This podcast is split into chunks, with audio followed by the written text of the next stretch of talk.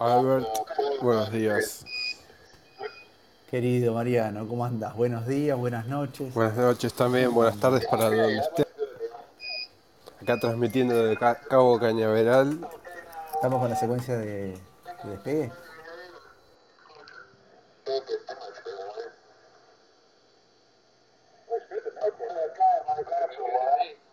Bueno, igual ya sabes, tengo mis preguntas, ¿no? Eh, buenas noches. Tengo mis dudas. Buenas noches. Buenos días. ¿Qué dicen? ¿Cómo andan? Bienvenidos. Buenas noches. ¿Cómo les va, Mariano? ¿Cómo le va, Albert? ¿Cómo le va? ¿Qué, ¿Qué, sala tenemos hoy? ¿Qué sala tenemos hoy? Estoy muy emocionado de que podamos tocar este tema que tanto nos gusta, que tanto nos entretiene y que tanto nos pone a pensar, ¿no? Estábamos escuchando de fondo, no sé si llegaron a escuchar. Esta es una charla que tuvieron los astronautas media hora después de pisar la Luna hace 52 años. ¿Pisaron la Luna? La cámara era muy sensible a los rayos directos Ahí se escucha. y podía quedar inutilizada. Uy, en fin. Bueno, buenas noches. Esto se llama Conspiraciones. Esta es una sala que hacemos todos los martes a las 10 de la noche hora de Argentina y estamos dentro del club Argentinos por el Mundo. Eh, hoy tenemos un tema, como ahí dice, eh, muy especial porque estamos en una fecha muy especial. Oficialmente le damos eh, saludo a Mariano, a Albert, a Alejandro, que ya están acá arriba, y a todos los que están ahí abajo. ¿Cómo les va? Bien, bien. ¿Cómo les va? Buenas, buenas. ¿Cómo andan? Moderador, es Mike. ¿Qué cuentan? Ah, sí, claro, sí, sí, ya mismo. ¿Cómo va Albert, Mariano? ¿Cómo andan chicos? Buenas noches a todos. Todo y moderador para todos. Ahí está. No, no llegué, si llegué hace un ratito, chicos. Eh, no, no, no, no. Pero está espectacular. Tu vida es un calvario, tu vida es un calvario. está, ayer la vi, eh, le saqué antes de, antes de ayer, por ahí le saqué que estaba hermosa, está creciendo. Así que, no, se ve. Es más, ayer unos compañeros míos le sacaron, estamos analizando porque si bien la luna no está completa, está en fase creciente, eh, se llegó a ver una estrella, y estamos ahí analizando, que se ve justo, justo y no podemos distinguir, claro, desde el oficial, eh, obviamente no se puede ver nada a través de la luna, pero ahí en la parte de la sombra de la luna o en la parte oscura se vio un, como una estrella, así que estamos analizando las fotografías. Muy bien. Muy bien. Bueno, a ver, eh, les avisamos que esta sala la estamos grabando. Ahí ven el circulito, el botoncito rojo que se ve ahí arriba. Y las estamos poniendo, eh, eh, estamos haciendo una transcripción de todo lo que es el audio de estas salas en Spotify. no sé si lo puse todavía en la, bio, en la bio del club, pero si no lo puse, cuando termine esta sala la pongo. Así que las estamos subiendo ahí. Estamos en el episodio número 6. Episodio número 6 de la sala Conspiraciones. Acuérdense, todos los martes 10 de la noche, hora de Argentina, y hoy tenemos este, este título tan especial que es El hombre llegó a la luna. Es, una sala que teníamos ganas de hacerla ya hace un par de martes atrás, pero bueno, otras salas muy interesantes también eh, hicieron que se demore un poco.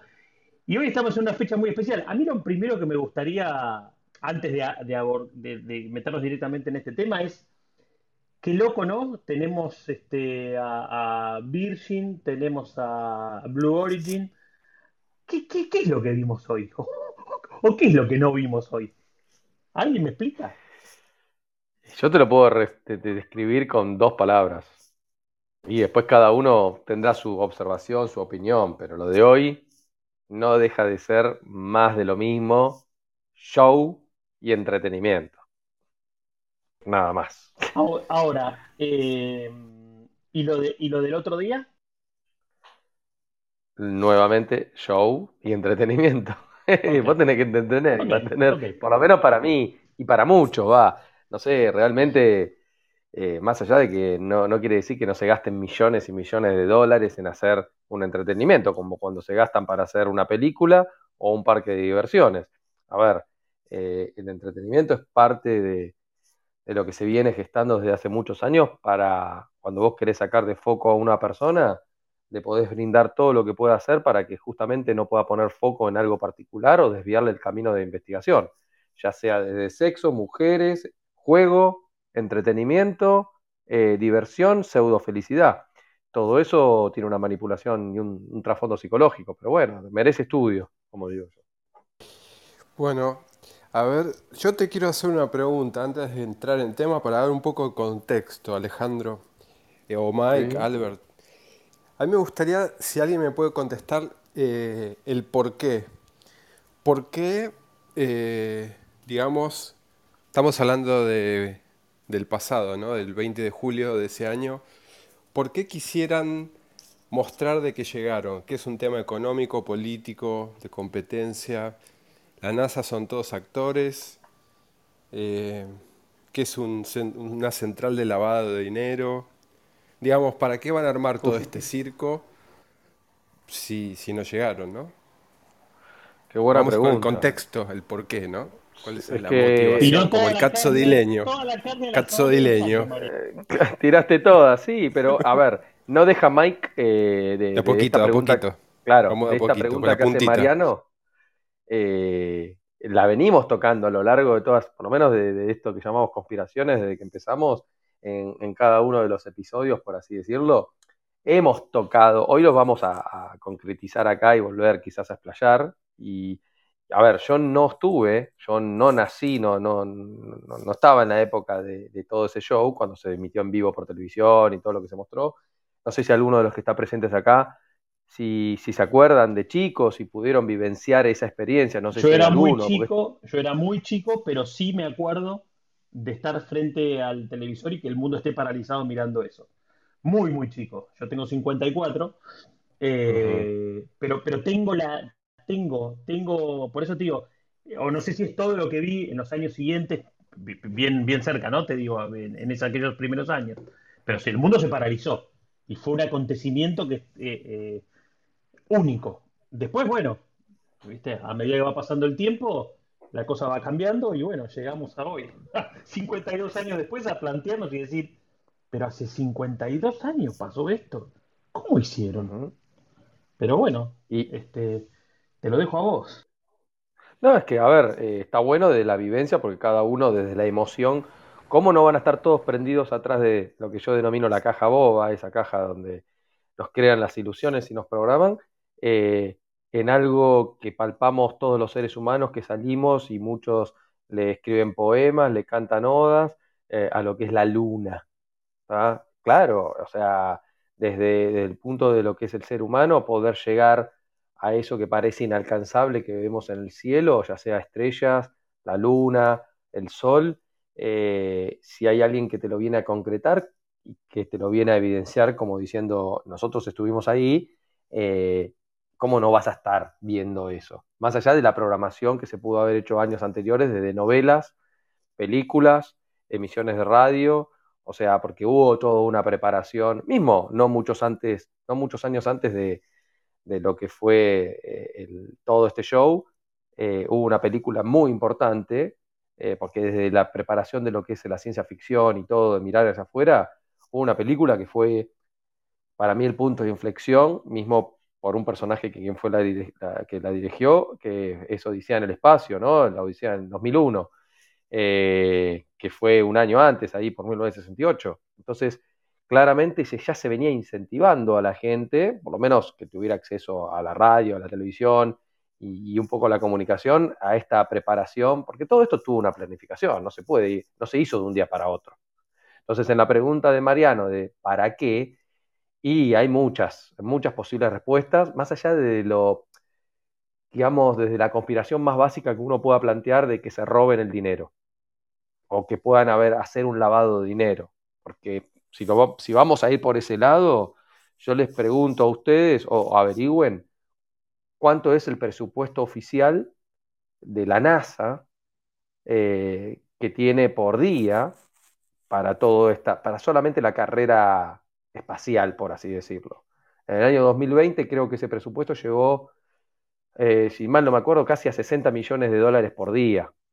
O sea, en el año 2020. ¿Y por qué dije en el año 2020? Porque me acuerdo que fue una noticia que lanzaron para, por esto de que siempre nos vienen eh, repitiendo, aunque no se cumple, que vamos a volver a la Luna, que vamos a volver, que vamos a ir a Marte, y que supuestamente el presupuesto este de, ese dinero que es el aporte de, todos los ciudadanos de Estados Unidos de América con sus impuestos y con lo que pagan. Hay una porción que se aprueba del presupuesto que va a una, una organización pseudo privada con partes militares, bueno, toda una, hay todo un directorio. Ok, listo. Ahora, eh, ¿para qué? Porque yo no digo que no se gaste. A ver, se construye, la cohetería existe, eh, se hace todo el show. Ahora, que eso realmente haya tocado la luna en las supuestas misiones que hicieron, bueno, hoy cada vez se duda más. Eh, hubo un discurso de, un presidente muy famoso antes de, John Kennedy, también eh, fomentando de que el hombre, él no lo llegó a ver, pero que el hombre iba a llegar a, la luna. Hubo toda una preparación desde antes. Mismo si cuando yo la otra vez toqué del tema de cómo se fue fundando la NASA, quiénes participaron, quiénes participaron en el desarrollo de la cohetería. O sea, puede haber investigación desde la duda, desde la ciencia, de la verdadera ciencia de comprender fenómenos físicos, avanzar en lo que son aspectos tecnológicos, pero si en algún momento de la historia te das cuenta que hay algo que, vos pensabas que era de una determinada manera y no lo es, y por algo decidís continuar eh, con un engaño o una mentira, bien es válido el tema de que nos mantengan ilusionados eh, con esto de que el hombre llegó a la luna y que se puede viajar al espacio exterior, si planteamos esto siempre de que nos ocultan eh, la forma real del lugar de donde vivimos, por un tema de control, por un tema de separarnos de la creación divina y por, temas quizás que, se le podemos llamar desde el orden espiritual. en otras veces lo tocamos. Pero acá hay un, claro, un claro ejemplo de, que, por ejemplo, el que filmó la película esta Odisea en el Espacio, o casualidad, termina participando desde lo que es la conspiración, ¿no? Eh, que hay fotografías, hay evidencia encima de que él estuvo con, con Von Brown, con, los que estaban en ese momento, con Walt Disney, con los que estaban alrededor de la NASA. Eh, estamos hablando de Von Brown como el padre de la cohetería, ¿no? un ex nazi traído con la operación famosa eh, Paperclip a Estados Unidos, junto con otros científicos, eh, metido ahí también unos años antes, bastantes, desde lo que es el Jet Propulsion Laboratory, el JPL famoso, de todo lo que es la ingeniería de cohetes con Jack Parsons, un tipo que la NASA no lo quiere ni nombrar. Yo digo, vayan a preguntar a ver quién fue Jack Parsons, tipo que era cultista, mago, que hacía orgías en su casa y que se dedicó a la esotería con, con, todo un, séquito de, e, en esa época, alrededor de la década del 30, eh, que tiene que ver con, la iglesia o la orden telena, de otro mago negro que había por, por esa época. Estas cosas muy raras que vos decís, wow, todo esto para la parte de la ciencia, de la parte de la ciencia dura, como puede ser la parte de ingeniería y desarrollo de cohetería. Bueno, entonces empiezan las dudas, porque uno empieza a asociar. Eh, para mí, desde mi interpretación y muchos, encontramos que todo este show es una gran parte del entretenimiento para ocultar, en principio, la madre de todas las mentiras, que puede ser la forma del lugar eh, donde vivimos los seres humanos, que es la Tierra. Porque claramente después de que el hombre llegó a la Luna, con, otras, con otras misiones que vinieron posteriores, aparece la, famosa Blue Marble, ¿no? La foto de la, Tierra entera siendo como si fuera un globo. Ale, igual para, darle un contexto a la época, porque siempre como es, importante tener claro qué pasaba a nivel mundial en ese momento para entender un poco el porqué de la necesidad ¿no? de, de armar todo esto. Ya sea que haya llegado con todo lo que eso implica, como si fue todo un, montaje. Estaba el tema de la Guerra Fría con, Rusia o con, la Unión Soviética, y la Unión Soviética le venía sacando unos cuantos cuerpos ¿no? a, Estados Unidos con el tema de la exploración espacial. Había puesto sí, más que nada con las misiones vivo, el primer satélite, o sea, varias cosas. Y estaba bastante cerca de también de llegar a la Luna con alguna misión tripulada. claramente, eh, más que nada de las misiones Soyuz. Eh, y las misiones Soyuz, eh, desde Yuri Gagarin, que, que, termina después falleciendo. Van a ver que cuando empiezan a ver todo el tema de la NASA y, de Rusia, o casualidad, siempre fallecen algunos personajes de forma media rara, o en alguna prueba que no se sabe bien qué pasó. y eso pasó básicamente con la misión número uno, la que nunca pudo salir, es el Apolo 1. Se quemaron incendiados ya a punto prácticamente de salir y muchos eh, desde la conspiración eh, eh, para esa misión, justamente para el Apolo 1, hubo todo un altercado porque hay una película que el otro día vos posteaste, Albert, que es la de Capricornio, esa que, hablan de, de, que todo fue una mentira desde el punto de vista que no de la Luna, pero como una misión espacial donde a los tipos se los engaña. O sea, en principio iban a salir, iban a volar, iban a salir a una misión espacial durante no sé cuántos meses, y cuando están por salir le dicen, muchachos, eh, hasta acá llegamos, y los encierran en un lugar y los apretan diciéndole que ustedes tienen que mentir, porque en realidad nunca se va a llegar y, tenemos que mostrar a la gente que en realidad llegaron y que ustedes están allá, y bueno, hubo toda una serie de presiones. La película está muy buena. Eh, y hace una apología un poco a lo que pudo llegar a haber sucedido con, estos tres personajes, que son los tres personajes que nosotros más conocemos desde Armstrong, eh, este Buzz Aldrin y, Collins, que fueron los que ya con el Apolo 11 eh, tocaron la Luna por primera vez. Por lo menos dos astronautas, porque uno se quedó arriba. Eh, y claro, la carrera esta entre Rusia, ah, lo que pasa es que acá nos tenemos que poner con, con estadios anteriores. Eh, si uno duda de todo, eh, ¿por qué no podemos dudar de Rusia en cuanto a mismo la Guerra Fría y mismo a estas organizaciones espaciales que parecen que están enfrentadas entre sí, pero después cuando están en el espacio son todos amigos? No solo hablo entre Rusia y Estados Unidos, sino entre Japón, China, entre todos. Está bien, ok. Desde el análisis de la conspiración son los mismos, porque primero hay que ver cómo se gesta la, Organización Espacial Rusa, cómo se gesta la NASA, y siempre están los mismos personajes por ahí atrás. Los mismos personajes en qué sentido? A las mismas órdenes y a lo mismo de siempre en cuanto a logias, a masonería, porque de hecho a cuestiones militares que vienen de esos ámbitos. Eh, yo siempre digo que es una muy linda revisión histórica entender qué pasó con la caída de los Ares en Rusia y cómo entra eh, digamos, todo esto que le acabo de nombrar a Rusia después de la caída de los Ares. Lo mismo en China, con la entrada de los jesuitas. Entonces, eh, desde ese punto de vista, uno puede llegar con un hilo conductor a entender que estas organizaciones, por más que nos hagan creer que son un River Boca, son los mismos. Entonces, desde el armado y la planificación, podemos hacer creer como que hay una competencia entre un bando y otro, para gestar lo mismo de siempre, un entretenimiento.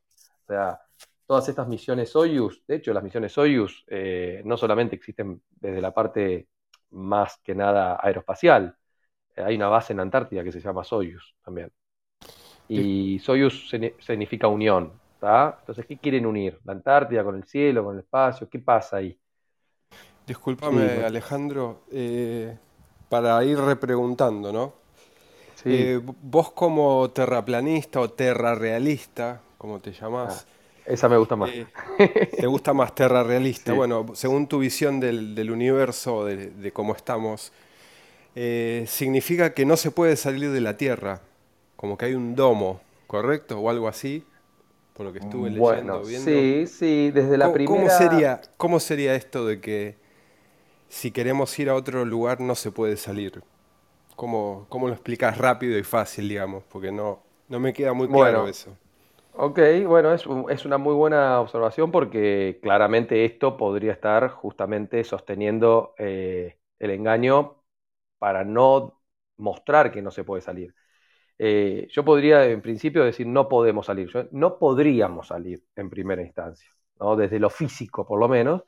¿Por qué? Porque quizás estos muchachos con el tema del desarrollo de la cohetería en una, sin pensar mal, sin pensar mal, más allá de que hay muchos textos antiguos de otras culturas y mismos bíblicos que te dicen que no, pero más allá de eso, eh, hay una, idea de comprender de como que hay un techo, como que hay algo ahí arriba, llámale domo, porque ponele que llamale domo. Domo hace referencia a una estructura como si fuera un casco esférico, ¿no?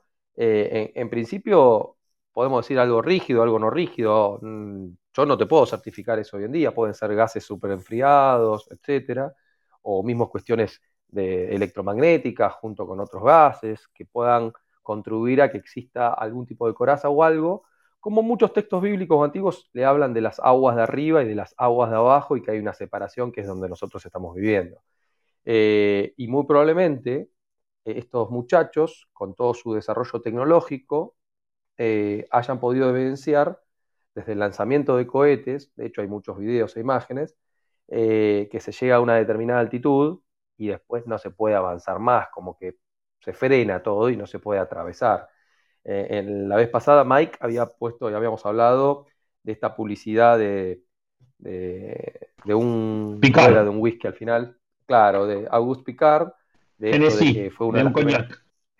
Eh, es un coñac, era un coñac de la marca Genesis, porque la publicidad, que si no sé si Mike la, nombró y, y, la hemos compartido por algunos grupos, está muy buena desde lo audiovisual, pero muestra lo que ya como conocimiento se conoce desde hace un montón de tiempo, de esto de que pueden llegar a existir eso que está ahí arriba como una, algo tan denso, como si fuera un líquido tan denso, llamémosle las aguas de arriba, y algo que esté tan denso a cierta profundidad, llamémosle las aguas de abajo, y que en algunos textos bíblicos dicen como que en algún momento Dios separó esas aguas, y, bueno, y desde el punto de vista de que esta cohetería quiere atravesar ese famoso domo, ¿no?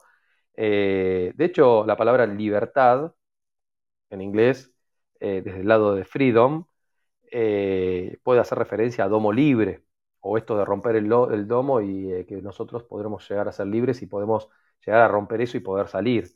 ¿Por qué? Porque hay desde mismo el lado de la NASA, junto con la parte militar americana, unos, ahora se les llama operaciones, desde el lado de las conspiraciones se le dice conspiración, pero fueron operaciones hechas también entre 1958-59, cuando aparece la NASA, y en 1962, que son eh, esto de las operaciones eh, Fishbowl y Dominic. Y yo la otra vez les había comentado que Fishbowl en inglés hace alusión a lo que es una pecera, hablando de un domo o algo como que podemos estar encerrados, y Dominic significa dominio o perteneciente al Señor, o llámenle a Dios, si quieren.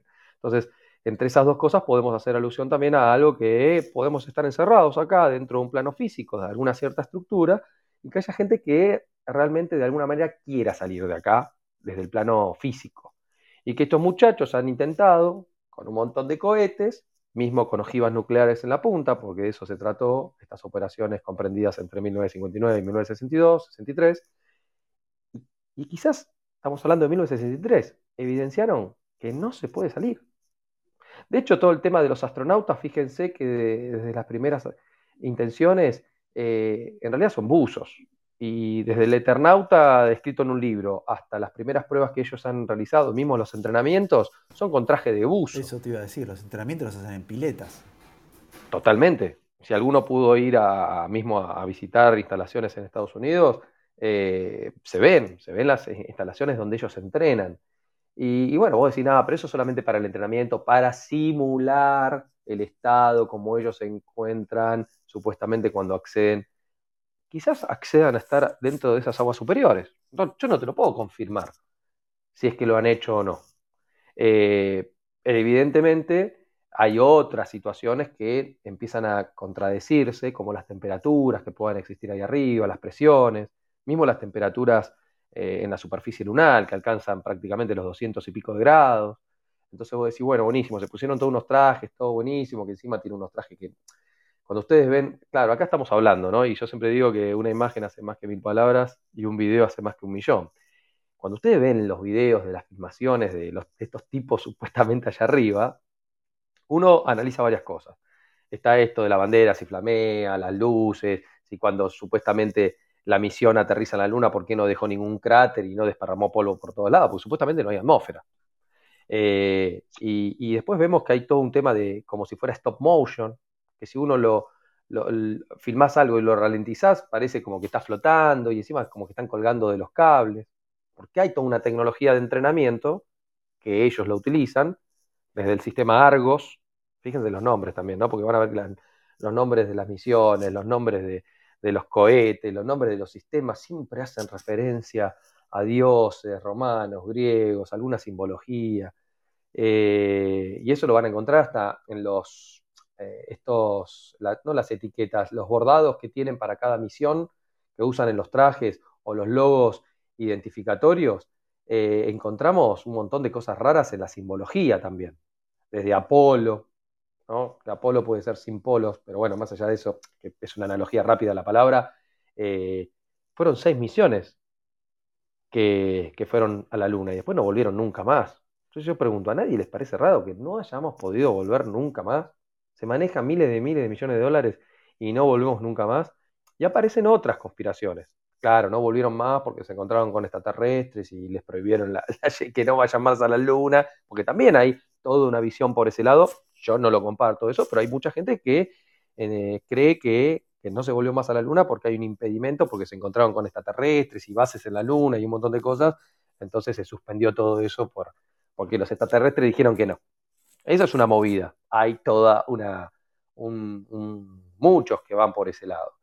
Pero de las seis misiones, que la que más conocemos quizás, el que no se puso a investigar es el Apolo 11, el Apolo 1 ni siquiera pudo salir, hubo algo raro ahí y se murieron los que estaban ahí adentro calcinados y nadie nunca dio explicaciones bien del por qué. Por lo menos yo no las encontré y todo lo que nos gusta esto.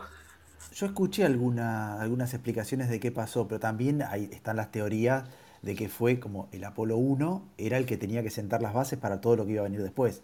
Entonces fue un amedrentamiento para todos los, todos los astronautas, o hacen lo que nosotros queremos o les pasa esto. Y sí, después de la justificación de que gracias a eso, lamentablemente, gracias a un accidente, se aprende y bueno, ya nos llevamos productos inflamables, empezamos a diseñar las cosas de otra manera, pero bueno, sí, todo muy lindo, yo te lo disfrazo también así y desde ese punto de vista, eh, digamos, del sentido común lógico, te lo puedo entender, pero eso puede ser para tapar otras cuestiones, porque si este muchacho se puso hablando mal y pronto de culo, o se dio cuenta y ya lo habían apretado de antes, y bueno, se la juraron y chau, listo, no la contás más, y todo lo que vengan después, porque aparte hay que ver dónde pertenecen todos estos muchachos. Cuando vayan a ver los nombres de cada uno, militares, pilotos, uno solo que pisó la luna, aparte yo le pregunto, ¿saben cuántos hombres pisaron la luna? ¿Alguien sabe? No, no me acuerdo exactamente, creo que eran, no sé, seis o siete. No, 12. 12 apóstoles, lo mismo de siempre. Volvemos, volvemos a lo mismo, ¿no? Y claro, porque. sí. Tendría que haber sido 13 entonces. Ah, muy bien. ¿Y por qué justo hubo. ¿Y por qué justo, justo hubo seis misiones Apolo? Que empezó de la 11 y salteó a la 12 y de la 12 salteó a la 14 y la 13. ¿Qué pasó? porque fue la, Apolo 11, Apolo 12, Apolo 14, 15, 16 y 17. Apolo 13 no fue la que tuvo el accidente que está Ah, sí, pero fue la última, no fue ahí en el medio. ¿Está? No, la última, para, no, la última fue No, la, última fue la 17, la que tocaron, la que tocaron, no, la, última vez que tocaron, que tocaron la luna fue la 17. el último hombre que supuestamente pisó la luna eh, que no me acuerdo los nombres ahora, un tal Eugene, no me acuerdo bien los nombres de cada uno, eh, fue la 17. Pero con la 13 pasó algo raro, no pudieron llegar, y está la película, creo que la película se hizo en base a esa, a la, a la 13. Con Tom Hanks. Sí, la que hizo Tom Hanks. Disculpen, ahí está e- Eduardo que subió. Hola Eduardo, ¿querés hacer algún aporte o alguna pregunta? Bienvenido. Hola, ¿qué tal? pero subí tarde, así que estoy entrando en tono.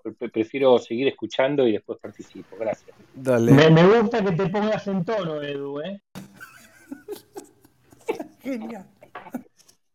Vamos, Edu, querido. Perdón, eh, eh, eh, ¿esto es serio o estamos de joda hoy? No, siempre serio y siempre le ponemos un poco de. Ah, ok, ok. Y bueno, un poco de humor, un poco de humor se le puede poner a esto, porque si fuera todo así que nos engañan, la verdad que hay que tomarlo con humor. Yo quería preguntar lo siguiente, si me, si, si, si me permiten. Ahora, ¿cuáles son los puntos? La primera pregunta que, me gustaría hacerte es, ahora, ¿el hombre no llegó a la Luna en el Apolo 11 o no llegó nunca? No, en el Apolo 11 sí llegó, supuestamente, ¿no? Desde las misiones que ellos dicen, llegaron con las seis misiones. no, bueno, pero por eso, pero desde, desde, la, desde la visión, desde tu visión y de la visión de los que, están un poco con este tema de la conspiración. Hay una, hay una rama que dice, no, no llegaron ahí, no llegaron nunca, y nunca se llegó a la Luna, o no se llegó en esa, se hizo todo ese armado, pero después en misiones Bueno, sí, yo en su momento lo había, lo había puesto a analizar, pero el tema es que cuando analizas las fotografías, los videos de las otras misiones, es el mismo show. Y, no cierra bajo ningún concepto nada, ni siquiera el papel de cartón de las, de las naves o la, la, hojalata que te muestran, porque realmente desde la luz, desde cómo... Porque vos sabés que en el cine o en la fotografía la luz es lo que te marca una diferencia abismal. Y mismo te puede deschavar un montón de cosas. Entonces, hay videos, hay cuestiones que se ven. De hecho, ellos admiten que tuvieron que tirar todo el material porque no tenían lugar donde eh, a ver, escuchen esto, porque esto es real, vayan a buscarlo. La NASA tuvo que despojarse de todo el material de todas las misiones porque no tenían lugar donde guardarlo, desde las grabaciones, las filmaciones y todo eso, los originales. Eh, y de hecho, eh, hay partes de, personajes de la NASA que hace tiempo te vienen diciendo, nosotros no volvimos a ir porque perdimos toda la tecnología, nos olvidamos toda la tecnología para ir a la Luna. Entonces, bueno, decís, ¿me estás cargando? ¿Lo estás diciendo en serio? ¿Ah? Eh, y los tipos te lo dicen convencidos desde el show, ¿no? Desde nuestra perspectiva, obviamente, es show. Eh, y para mí, en forma personal, analizando todo, no fueron absolutamente nunca y tampoco se puede llegar. Pero bueno, eso. ¿Y, qué sería eh, la luna entonces? Bueno, ahí entramos en un montón de, de suposiciones. Si no podemos llegar, y no la podemos ni medir ni tocar, todo lo que se pueda decir es inferencia desde acá, desde Tierra, como lo mismo que podemos decir de los planetas y de todo lo que no se puede llegar a tocar. Eh, podemos hacer todos los estudios posibles de espectrometría, de analizar, digamos, de qué están compuestos, por la luz que, recibimos, podemos ver con, con, telescopios y el mejor, de hecho, con una cámara común, poder ver la nula y poder ver los cráteres y vos decís, pero eso está a 385 mil kilómetros, o más o menos por ahí, y te resulta raro. Pero bueno, está bien. Eh, si no puedo ir, todo lo que se mide es con variable indirecta. Porque si no la pude. De hecho, está la historia que, dejaron un láser, una pantalla reflectiva para medir con un láser desde acá de la Tierra.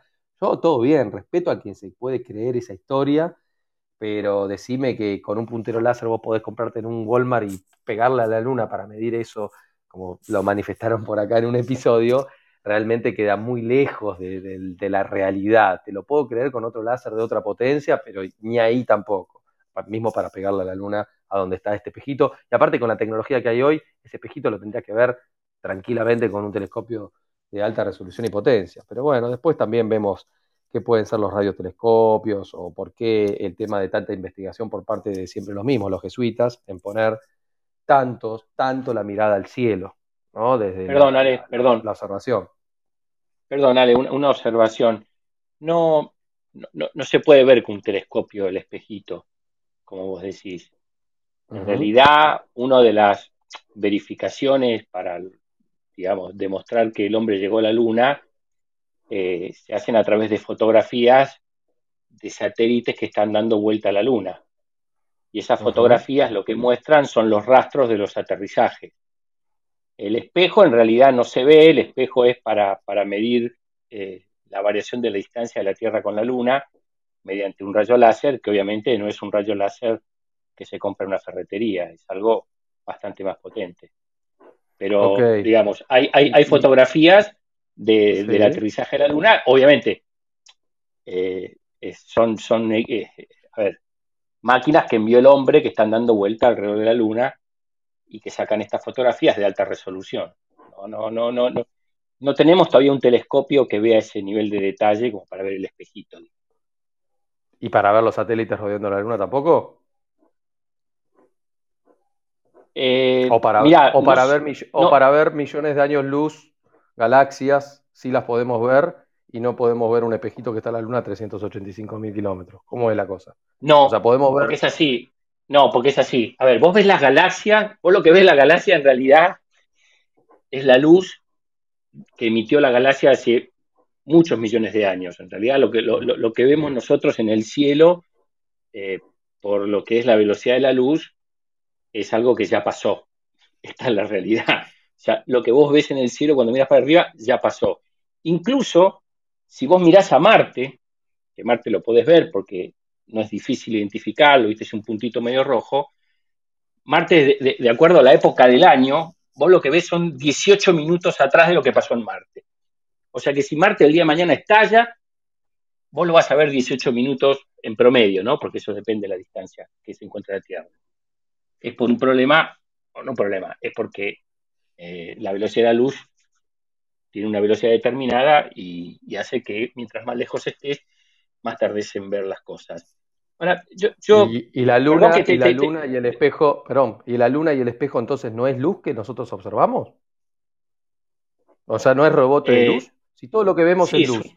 Es un rebote de luz, pero obviamente el, rebote de luz, el rebote de luz es un rebote que, va al punto del cual partió y ahí es donde se hace la medición. Yo, quería hacer una, una, te quería hacer una pero no, es coherente, porque... si todo lo que vemos es luz, vos, sea la luna, o sea una estrella, o sea un globo a 40 kilómetros de altura que lo podemos ver, es la luz que emite, reflejado eso, que también viaja con la misma teoría que vos decís que viaja a una velocidad que viaja la luz, que muchos dicen que es constante, pero ya hay otras ciencias u otras evidencias que justamente manifiestan lo contrario porque hay un experimento muy famoso donde vos...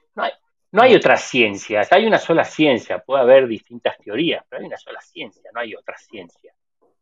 hay una ciencia que te imponen, hay una ciencia que te imponen y hay otras que dentro de, vamos a llamarle ciencia, porque vos, de, lo que es el estudio de la luz, vos tenés lo oficial, lo que te dicen, lo que te, que muy pocos pueden comprobar si no tenés la tecnología, eh, pero hubo, muchos en la historia que han eh, contrarrestado, mismo Einstein eh, lo dudó, el tema de la velocidad de la luz, que sea constante, porque vos tenés casos que no se pueden explicar, que vos haces atravesar la luz a través de un medio y varía, que es lógico, pero después ese medio vuelve a ser el mismo que el anterior y la luz retoma la velocidad antes de entrar en ese medio, en cosas inexplicables que no sabes de dónde se le aporta energía para que vuelva a tomar esa velocidad. hay cosas que realmente, desde lo que te dicen, empezás a encontrar contradicciones. La misma contradicción de la luz de las estrellas, que puede estar viajando durante tanto tiempo y pueden ya estar muertas, y supuestamente desde el paradigma que te dicen, las estás viendo hoy en día, como la luz del sol, que te dicen que tarda ocho minutos en venir hasta acá, hasta la Tierra, y ese ocho en realidad está más que nada manifestado por el analema solar que dibuja como un 8, desde otra observación, claramente, no se contradice, eh, perdón, se contradice con la luz de la luna y con la, de la, del espejo, que la deberías también poder observar, porque encima están mucho más cerca. Pero, a ver, pero perdóname, Ale, a ver, si la, si la luz del sol no tarda 8 minutos, ¿qué es instantánea? Vos podés plantear otro paradigma. Primero, no, no es mi teoría. Hay mucha gente y muchos ingenieros que plantean que el Sol es eléctrico y que el Sol no está a 150 millones de kilómetros como te dicen que están, más allá de todas las correcciones que hicieron a lo largo de la historia. Se plantea un Sol ¿Y dónde está el Sol? ¿A qué distancia está? Y muchas personas han triangulado, pero vos, al no poder llegar, te basás desde el mismo paradigma, con variables indirectas, porque vos no podés medir directamente. ¿Pero por qué no podés llegar al Sol? Pero para, a ver, primero, ¿por qué no podés llegar a la Luna? ¿Cuál es el problema de por lo que planteó Por lo que planteó Mariano recién, desde otras observaciones se ve que estos muchachos, no te lo voy a confirmar, te digo lo que se evidencia desde el lado, llamémosle de conspiración. Estos muchachos con estos eh, ¿Vos eh, te pusiste a ver lo que son las operaciones Dominic y Fishbowl para entender un poco de qué podemos estar hablando? Estas operaciones que se hicieron entre. No, yo vi el mensaje en 1969. Ah, ok, está bien. Pero, a ver, todos podemos ver fotos. Disculpame, pero cuando... una transmisión. pido, pido, pido palabra microsegundo. Eduardo, yo le pregunté a Alejandro, eh, desde la versión terraplanista o terrarrealista, ellos dicen que hay un domo que no permite que salgamos del planeta. Esa fue la ah, pregunta. Ah, perdón. Y, aparentemente hay algo que nos impediría salir. Viene por ahí el tema. ¿Eh? Claro, y, acá, eh, ya que me pregunta Edu, que tiene, tiene que ver con esto, de esto que nos impide salir, hay otras teorías de qué es el Sol. De hecho, hay un ingeniero muy conocido, investigador, que le han quemado el laboratorio, lo han perseguido. De hecho, se han creado soles en laboratorio. De hecho, China está creando, supuestamente desde, el oficial y las noticias, un sol también eh, para poner. Eh, hay un, búsquenlo, se llama Eric Dollar, ¿no? Con todo el análisis que él hace de por qué el Sol es eléctrico y cómo se puede explicar desde el electromagnetismo y cómo funciona, o a nosotros nos dicen que es una fusión nuclear, pero también se pueden analizar desde otros lados. O sea, yo siempre digo, eh, fíjense por qué puede llegar a ser eléctrico un, un Sol, porque cuando uno hace un proceso de fotosíntesis en la planta, fíjense si el sol fuera una bola de fuego, pongan fuego al lado de una planta, vean cómo reaccionan y pongan una lámpara que emita alguna radiación electromagnética y van a ver que esa, esa planta puede hacer su proceso de fotosíntesis. Bueno, los que plantan marihuana saben muy bien de qué estoy hablando, ¿no? Cuando hacen todos esos invernaderos con las luces que le ponen. Entonces, acá... No, yo no, la verdad que no. No, no, bueno, hablo en general, ah, pero se hacen procesos de invernadero con luces, con luces. Ese eh, Albert, Albert. Bueno, entonces puede ser una posibilidad de esto de analizar al Sol desde el lado electromagnético, ¿no? Eh, entonces, si no se puede llegar, o sea, podemos hacer muchas inferencias. Ahora, solo una visión hay que aceptar. Ok, sí, porque es la que más se consensa desde bueno, a ver, y no tenemos que abarcar esa. Ok. Ale, la, composición del Sol, para eso hay una ciencia dentro de la astronomía, que es la radioastronomía, que, ha determinado la composición del Sol y de otras estrellas. Ahora, yo, yo no me quiero ir al Sol, quiero volver a la Luna. Y perdóname, yo, te hago una, una pregunta, porque claro, una cosa es hablar de la Luna con alguien que no cree que el hombre llegó simplemente, y otra cosa es hablar con un terraplanista. Yo entiendo que son dos conceptos distintos. Eh, yo te hago una consulta. Desde el punto de vista del terraplanismo, ¿la Luna también es plana? No. No. Primero la Luna no es plana. No, ¿por qué? ¿Por qué tiene que ser plana? A ver, esto es la, misma. No, bueno, pero eso es porque no hay una investigación atrás, porque a veces desde la ridiculización hacia el terraplanismo o la forma diferente de la Tierra, porque no hay una. No, porque yo veo la Luna, yo veo la Luna y, veo siempre una misma cara, o sea, veo siempre una misma imagen. Para mí, desde el punto visual, con el concepto que los terraplanistas analizan todo, es plana. No, ese es un error que incurrís por una falta de investigación. ¿Por qué? Porque ningún terraplanista te va a decir que la Luna es plana. Eso es una falacia. Primero porque... la Tierra sí. Porque la Tierra en su concepción, pero tampoco ningún terraplanista te va a afirmar cuánto va a medir la Tierra, porque si hay otro lado, ¿por qué tiene que haber otro lado? Estamos desde, fíjense, desde la estructura mental porque te pones a caminar, porque te pones a caminar en un punto, caminas, caminas, caminas, caminas, y después de una distancia determinada volves al mismo punto donde estuviste. No, eso es otra comprensión errónea de moverse en un espacio o moverse en un determinado sector. A ver, existe la circunnavegación. De hecho, los rusos en sus primeras misiones espaciales siempre hablaron de circunnavegación. De hecho, el hijo de Auguste Picard eh, hizo su viaje en globo, perdón, no el hijo, el nieto de Auguste Picard hizo el primer viaje en globo circunnavegando la Tierra sin parar.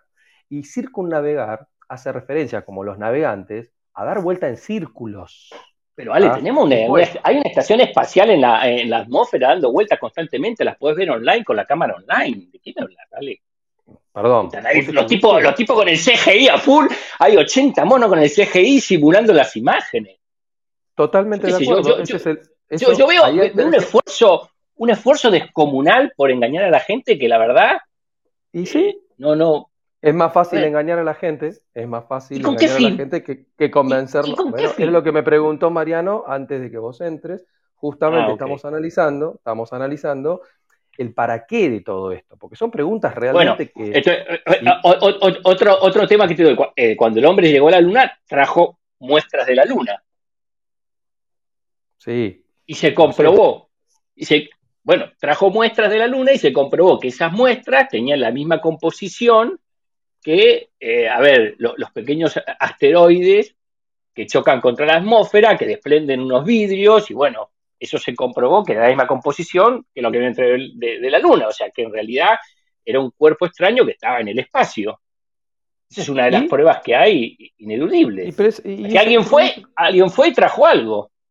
Y pero esa composición la podés encontrar acá en la Tierra y los meteoritos pueden ser también que salgan de algún lugar. ¿Y por qué yo me tengo que quedar exclusivamente con esa? O sea, si dudamos... ¿Y dónde van a salir los meteoritos? Los meteoritos vienen de arriba y pasan por el domo. O, no vienen de arriba, no vienen del espacio los meteoritos. Pueden que sí, puede que no. ¿Cómo pasa en el domo? ¿Cómo? Yo no puedo salir y el meteorito puede entrar. ¿Cómo Entonces es? muy probable que no, se, no venga de afuera. O que no haya domo.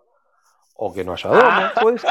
A ver. Que no haya domo. Bueno, entonces pará, pará, pará, pará, porque entonces pará, pará. A ver, Edu, déjame, déjame El domo, eh, a ver. No, está, espera, pará, pará. El, domo me lo tenés que demostrar que existe. Y no, no, no tenés una forma de demostrarlo. No Todo lo, otro te lo demuestro. Yo no tengo por qué. el, el, domo es. el, domo es escuchar, el, domo te lo inventaste. las operaciones. No, Ale. Para, para, para, para. No de a uno, de a uno, de a uno, por favor. Para, Ale, se entiende. Para, porque a, vos te gusta hablar bien.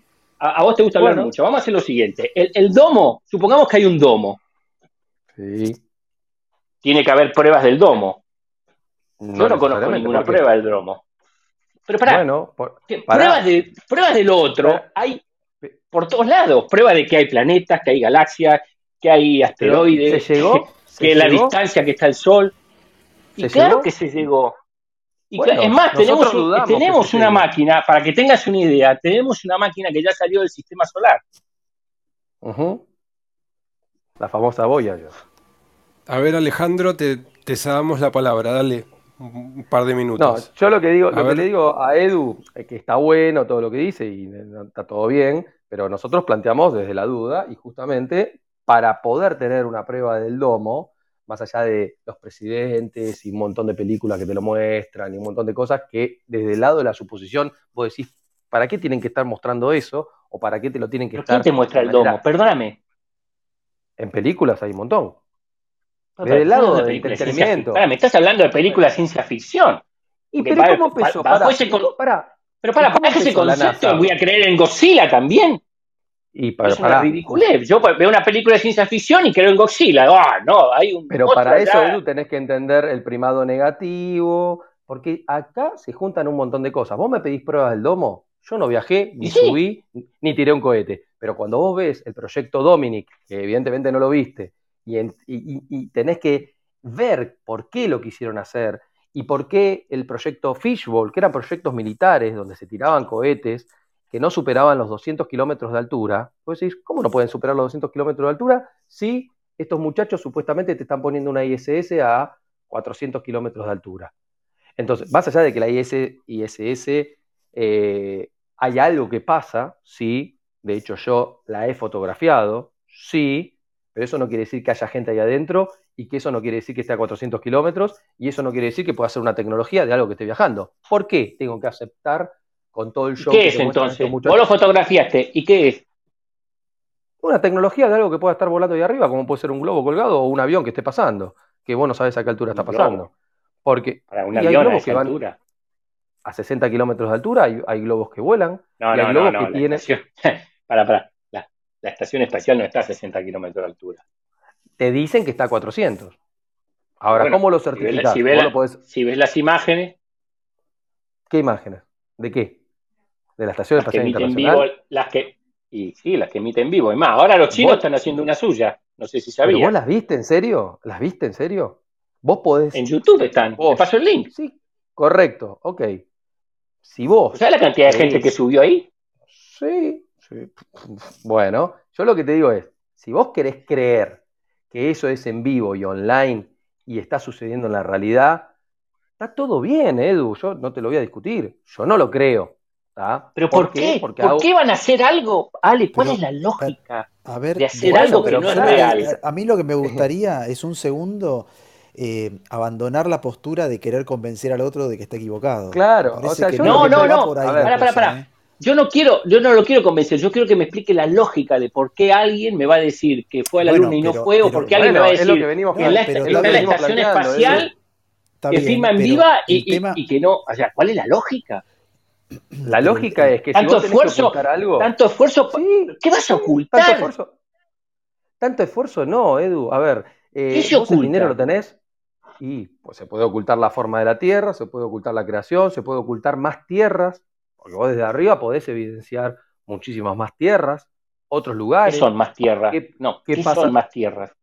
Más tierras son más islas, continentes, cosas que puede estar eh, en la Antártida o más allá de la Antártida, que desde el punto de vista de lo cual otra, una persona que duda de la forma de la Tierra, no porque sea plana, porque hay muchos que dudan y que dicen que, eh, que es cóncava y que tiene, vivimos dentro, dentro de la esfera, no afuera. Hay gente que va por ese lado. Yo no voy por ahí, pero hay muchas alusiones. Mismo desde el análisis de por qué a partir de la Segunda Guerra Mundial se dispara todo esto, a partir de que un almirante, el almirante Ver, va y cruza la Antártida y vuelve diciendo que encontró más tierras, que encontró un montón de cosas después de la Antártida, que no está todo congelado. Entonces, después de todas esas cosas, lo tenés, en el celular, lo, tenés en Google Maps, Ale. Eso, ¿Cómo ah, va a discutir eso? bueno, ok, ok. Te la tomo, pero no es un argumento válido porque Google Maps es justamente una composición digital. Entonces, pero vos lo usás Google Maps. Digitales, está bien, perfecto. La composición digital, pero es una representación de la Tierra. Pero vos, fuiste navegando a ciertos lugares para comprobar que lo de Google Maps es real. ¿Vos fuiste? No. Entonces, como no fuiste. No, pero Ale, ¿qué me parece? No, Ale, por eso lo que pasa es que no, esta altura partido eso me parece. A ver, a ver, eso ya.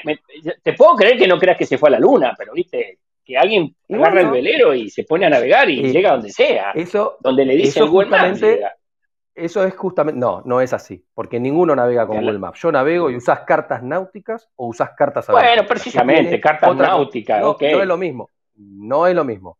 Una carta náutica de ciertos lugares, encima la tenés vos, las vos tenés que buscar el origen de las cartas náuticas, que te lo hace la, la Royal Society de Inglaterra, no te lo hace el Instituto. ¿Qué tiene que ver el origen? ¿Para quién tiene que ver quién la hace? Ya, a ver. Tiene mucho que ver, porque a vos te... No, no es así. Vos tenés que verificar cuál es la fuente. Si la fuente viene de los mismos lugares que hacen todo, tengo totalmente el derecho de dudar por qué hay una imposición. Y si yo no lo puedo comprobar, si yo no lo puedo comprobar porque no puedo viajar, yo no puedo decir. Eh, bueno, pero ¿sabes lo que pasa? Ale, a ver, uno no puede comprobar todo porque no es experto en todo. Perfecto, entonces estás creyendo. No estás sabiendo. No, Esa es la diferencia. no estoy dudando.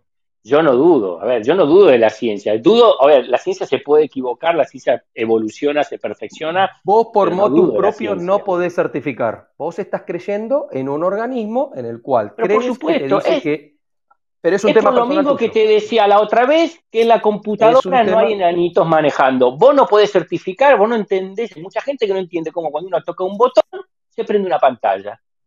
¿Y qué pasa ahí Supuestamente, a, nivel químico, a, nivel químico hay un montón de cositas que químico. un ama de casa, un ama de casa no lo entiende. Y no por eso piensa que hay enanitos laburando como negros adentro para mostrar cosas.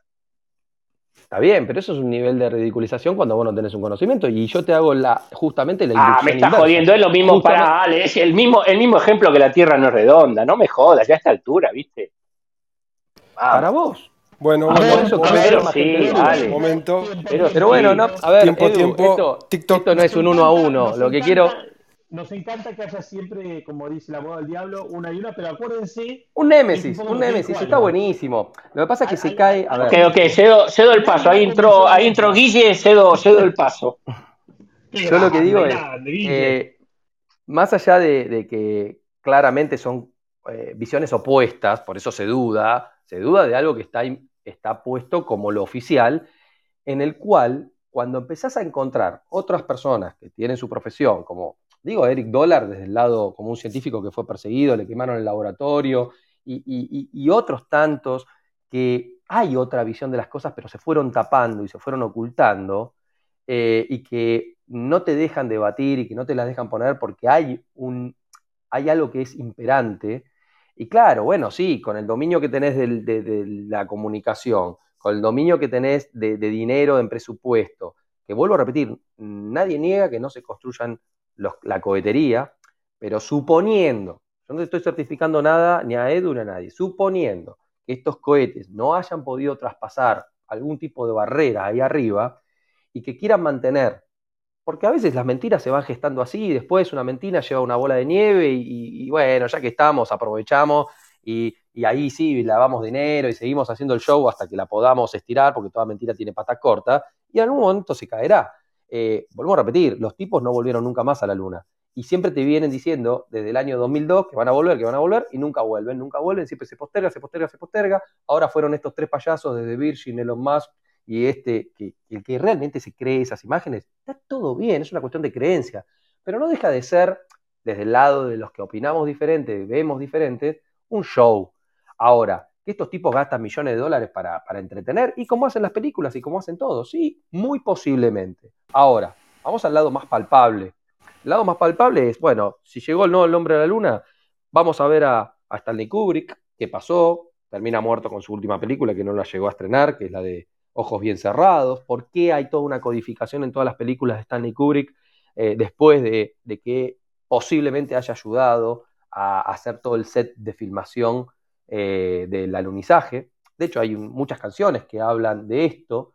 Digo, si las canciones las hacen a propósito para ridiculizar o para meter más bleña a la conspiración. Tenemos, qué sé yo, Hombre la Luna de R.E.M., eh, tenemos los Red Hot Chili Peppers, hay muchas canciones, tenemos a Nirvana, que te dice que en un plano, viviendo. Entonces, hay muchas canciones que eh, podemos decir, nada, pero eso es parte de la joda de todo esto, porque hay gente que cree que la Tierra es plana, que no se lleva a la Luna, entonces eh, retroalimentan un poco más esta conspiración. A ver, Guille. Espera, Albert, Guille, dale, adelante, por favor. Eh, Respetemos un poquito los tiempos, ¿eh? Dale. Hay, un capítulo, hay un capítulo completo de Cazadores de Mitos, ¿sí? Dedicado a que el hombre sí llegó a la luna, ¿sí? Hay que partir de algo. Hay algo que se llaman los organismos colegiados, ¿sí? Porque esto me remite a todas las discusiones de pseudociencia versus lo científico, ¿sí? El problema que vos tenés con la pseudociencia, ¿sí? Es que la pseudociencia no está colegiada, ¿sí? ¿Qué quiere decir que un organismo sea colegiado? ¿Sí? Que tenés un tribunal de ética. Un abogado, si, si pierde los plazos en un juicio, le hace perder al cliente ¿sí? el caso, y entonces viene el comité de ética y dice, sos un hijo de puta, perdiste el caso a propósito. ¿sí? Bueno, todo esto está todo colegiado, ¿sí? Y bueno, pero o sea, para ver los detalles concretos de ¿Y quién atrás, ¿Y quién están atrás de esos para Ver los detalles concretos, para ver los detalles concretos de por qué el hombre sí llegó a la luna, busquen el capítulo de Mythbusters, ¿sí? Ahora, ¿por qué hay un incentivo de mandar el mensaje que el hombre no llegó a la luna?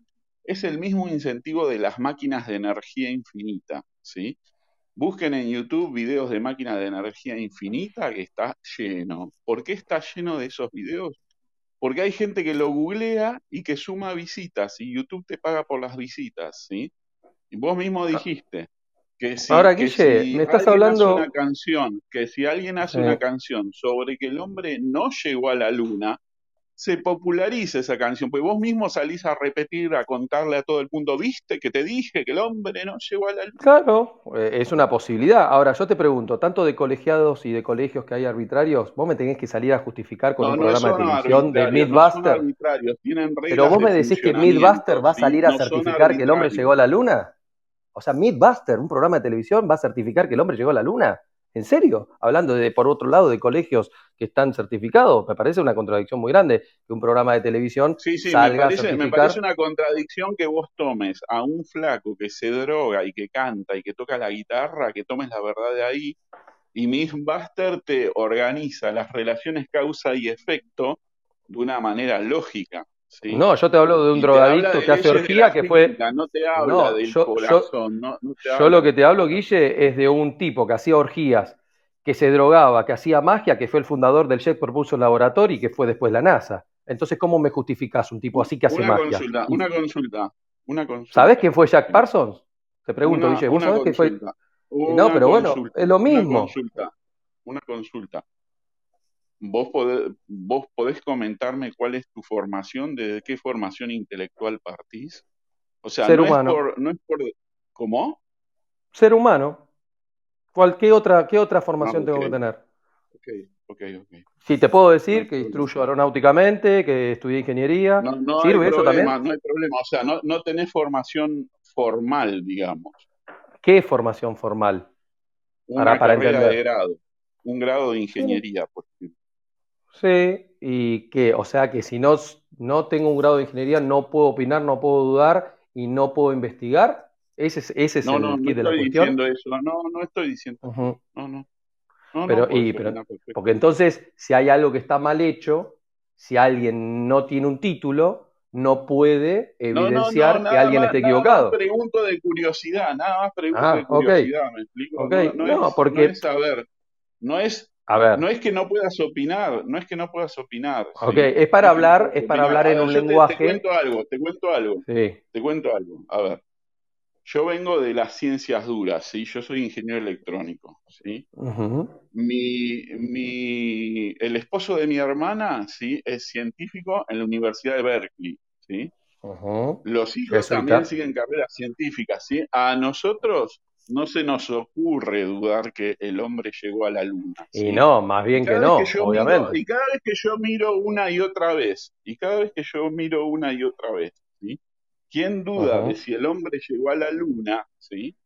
Es gente que canta música, ¿viste? Son soñadores, que está todo bien que duden de que si el hombre llegó a la luna, pero yo veo una correlación, ¿sí? Claro. Entre, entre Porque, te voy a explicar por qué. Duras, entre, yo veo una correlación entre no ciencias duras y dudar de que el hombre llegó a la luna, y al mismo tiempo la gente de ciencias duras, todos están convencidos de que el hombre llegó a la luna, así que Claro, eso, te voy a explicar, te, voy a explicar, claro, para que esa, para esa, eso que te llama la atención, que a mí también me llamó la atención en un principio, tiene un para qué.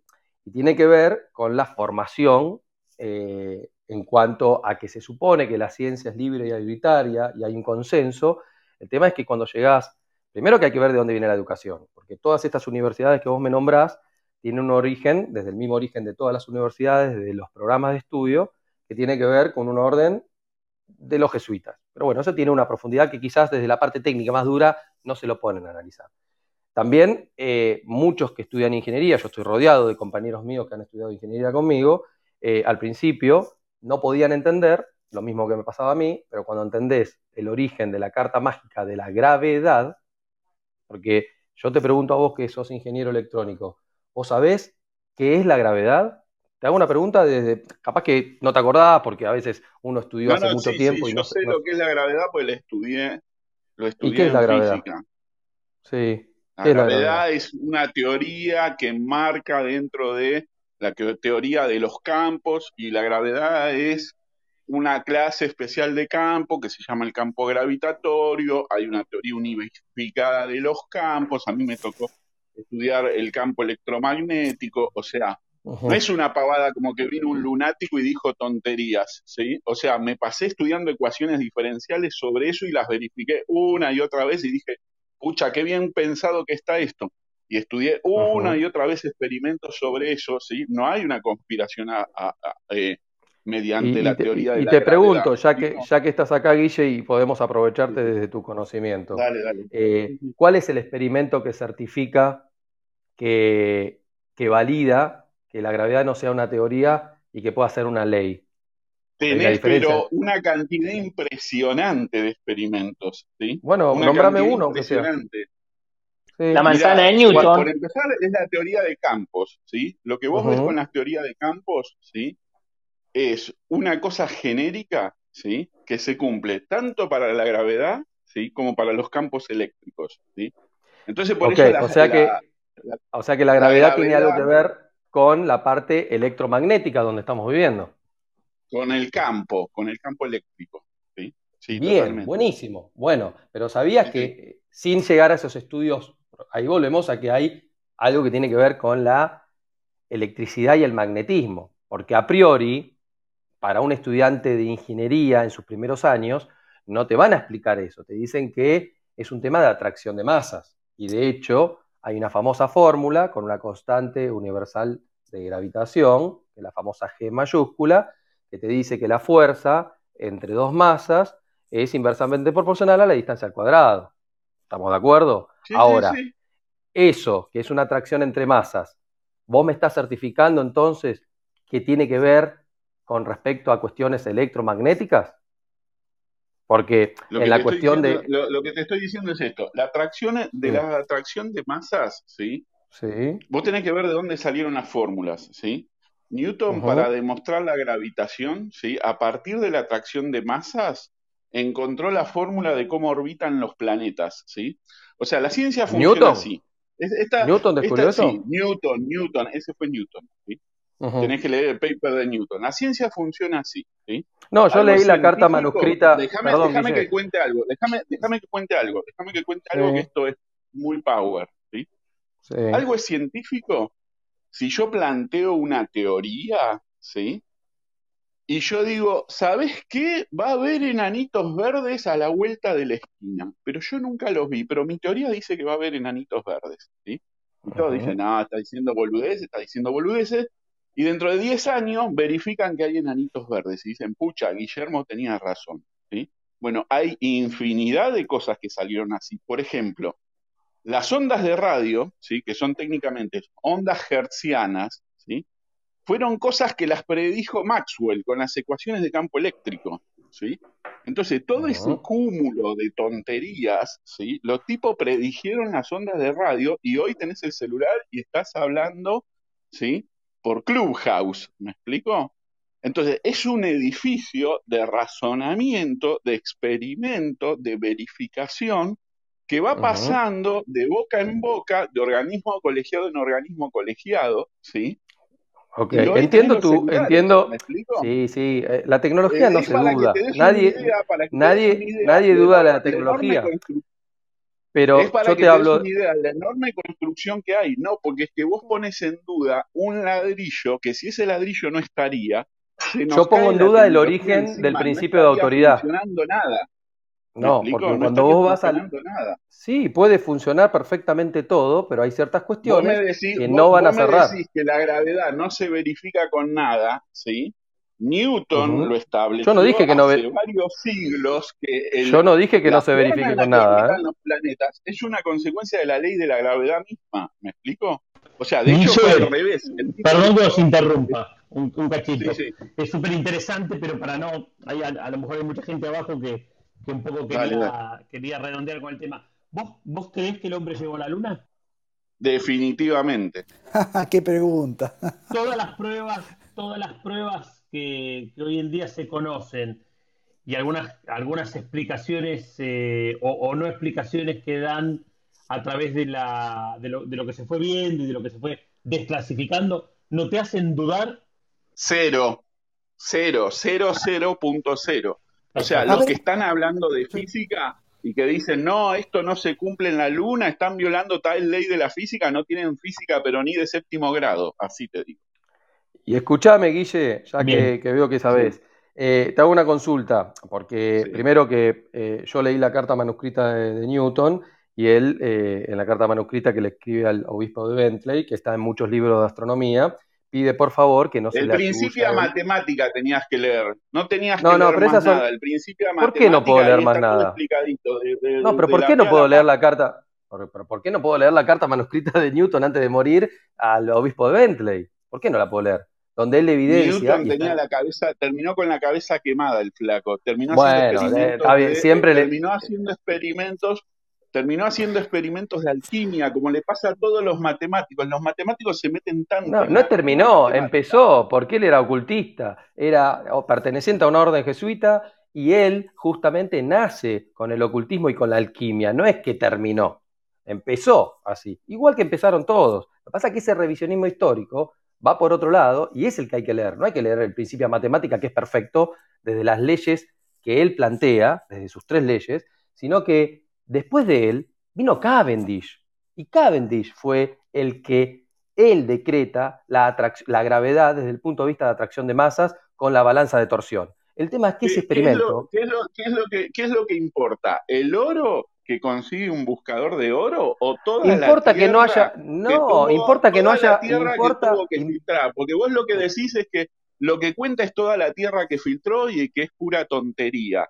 Y lo que yo digo es que lo que cuenta es el oro. O sea lo que cuenta de Newton lo que cuenta de Newton es el oro que el tipo filtró. El tipo te hace el tipo te hace sí la teoría gravitatoria ya está sí no después no te comas el barro cómo que ya está no, eso en la ciencia no se permite. Yo lo dudo. ¿Vos decís que la ciencia no se puede dudar? vos, vos querés agarrar y tomar, ¿sí? Vos querés agarrar y tomar lo que no está validado experimentalmente, ¿sí? Y darlo por cierto, simplemente porque lo dijo un tipo bastante inteligente. Yo lo que te doy, lo que te estoy diciendo mm. es que para eso tenés los organismos colegiados, ¿sí? No, pero los, organismos, colegiados, dijeron, escuchamos un minuto. La ley de gravitación es posta los organismos colegiados pueden decir cualquier cosa. son fruta y listo. Los organismos colegiados, si hay un principio de autoridad en cada uno de ellos y todos pertenecen al mismo lugar, yo los voy a dudar. Desde los jesuitas, que tienen todos los programas de estudios de la UNESCO para abajo y todas las universidades. ¿Por qué? Porque son organismos colegiados, justamente como decís vos, articulados entre sí, pertenecientes a órdenes. Entonces, cuando vos llegás a dudar y llegás a un punto donde no podés cuestionar, evidentemente eso no es, no es ciencia. como le pasó a Michael ¿A vos, te, parece que los asiáticos son jesuitas? ¿Asia es jesuita? Totalmente, después de que entraron los jesuitas y invadieron todo no China. El cristianismo. En Asia no existe el cristianismo. No saben lo que es el cristianismo en Asia. ¿Cómo van a ser jesuitas? no saben lo que es el cristianismo. a ver, Mariano, bueno, a ver, Mariano pone un poco de orden, Mariano. fíjate en 1800. Conta tu experiencia. Bueno, hay que ver los eh, organismos colegiados, no. tengo varias cosas para decir. En Asia lo que pasa no hay es que, jesuitas porque no hay cristianos, no existen los cristianos en Asia. Guille, Guille le damos la palabra a Mariano que está muy callado. Sí, bueno, no, igual tengo, tengo varias cosas para decir. Es una afirmación muy fuerte que no existen los cristianos en Asia, pero está todo bien. Sería bueno, Guille, ¿estuviste en Asia alguna vez? Sería la primera pregunta. Fui, tan solo dos veces a Corea, una vez a China, a India, a Irán, a unos cuantos países de Asia me tocó. Bueno, eh, te pido por favor que justamente ese país que fuiste dos veces es uno de los más cristianos de todo sí, por eso, por eso. Fíjate, pasame cuál es el número, qué, qué cantidad de cristianos tienen, porque no debe llegar ni al 30% ni a palos, ¿sí? Yo los números la verdad que no los tengo. Fíjate, fíjate, fíjate Fíjate cuántos descubrimientos científicos tenés en Japón y fíjate cuántos cristianos hay, no llegan ni al 1%. Y vos decís está bien, está bien, no importa, igual... Japón inventó la fibra óptica, o sea, y todo Pero nadie duda de eso. Pará, déjame que no terminé. Si nadie duda de la fibra óptica ni nada. 30 segundos que no terminé. Con respecto al tema ese, lo único que te puedo decir, fíjate, por supuesto que en Asia eh, la mayoría de los asiáticos profesan el budismo o no tienen religión o están en otras cosas y no son la mayoría cristianos y hay muchos musulmanes también y algunos judíos. Pero mi aporte quería ser... Eh, Tengo el dato escucho. Mariano, es de cristianismo. Según las últimas encuestas, la mayor parte de la población, o sea, el 54.58, es creyente en Corea del Sur. La religión mayoritaria es el cristianismo. Bueno, está bien. Gracias por el dato. Lo, que, lo último que quería decir era lo siguiente. Yo los escucho desde afuera. Tira, tira, tira Google, ¿eh? Así que eso de 50 es... es... 54-58 dice. Dice después que el 28.59 de su población lo profesa. Y dice que en los últimos años el porcentaje de crecientes se ha mantenido. Volvamos a la luna, que China está más cerca. No, pero tiro, tiro esto, esto como. Sí, está todo bien. Tiro el dato. Quiero, cerrar el comentario, si no les molesta. No me molesta lo más mínimo, por favor. Gracias. Adelante. Este, yo los escucho, Alejandro, Guille, se nota, va a ser un poco interminable, o sea, buscar un punto de, acuerdo. Desde el momento, Guillermo, que empezaste eh, presentándote como una persona de las ciencias duras, yo lo entiendo, y ahí es donde se, hay como una especie de encontronazo en todo lo que llaman pseudociencias Tal vez, Guillermo, vos no crees o no practicás metafísica o espiritualidad, lo puedo llegar a entender, de que lo tuyo está más relacionado con los datos, como me acabas de decir, que Google tira el 28,8. Eh, y Alejandro a lo mejor tiene una visión distinta. Eh, Alejandro habla de alquimia, de ocultismo, esoterismo, que eso está prohibido habitualmente en las universidades.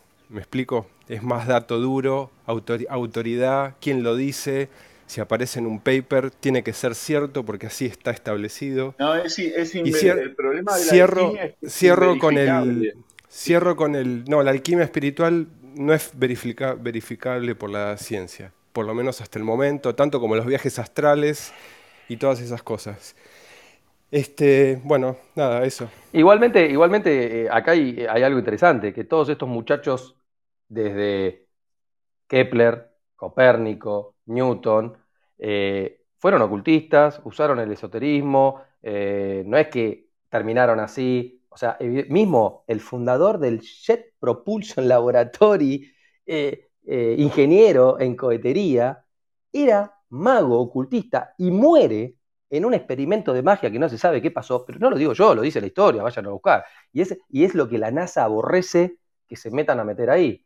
Eh, no, no, el, problema no es, no es ese, el problema es que vos estás confundiendo, ¿sí? Bueno, cuando yo dudo, yo... Lo que es conocimiento verificado, ¿sí? ¿Qué, lo de Jack Parsons decís que no es así? Eh, eh, lo que vos estás confundiendo lo que es conocimiento verificado con conocimiento no verificado. ¿Y quién lo verifica? ¿Quién lo chequea? ¿Quién dice que es verdad?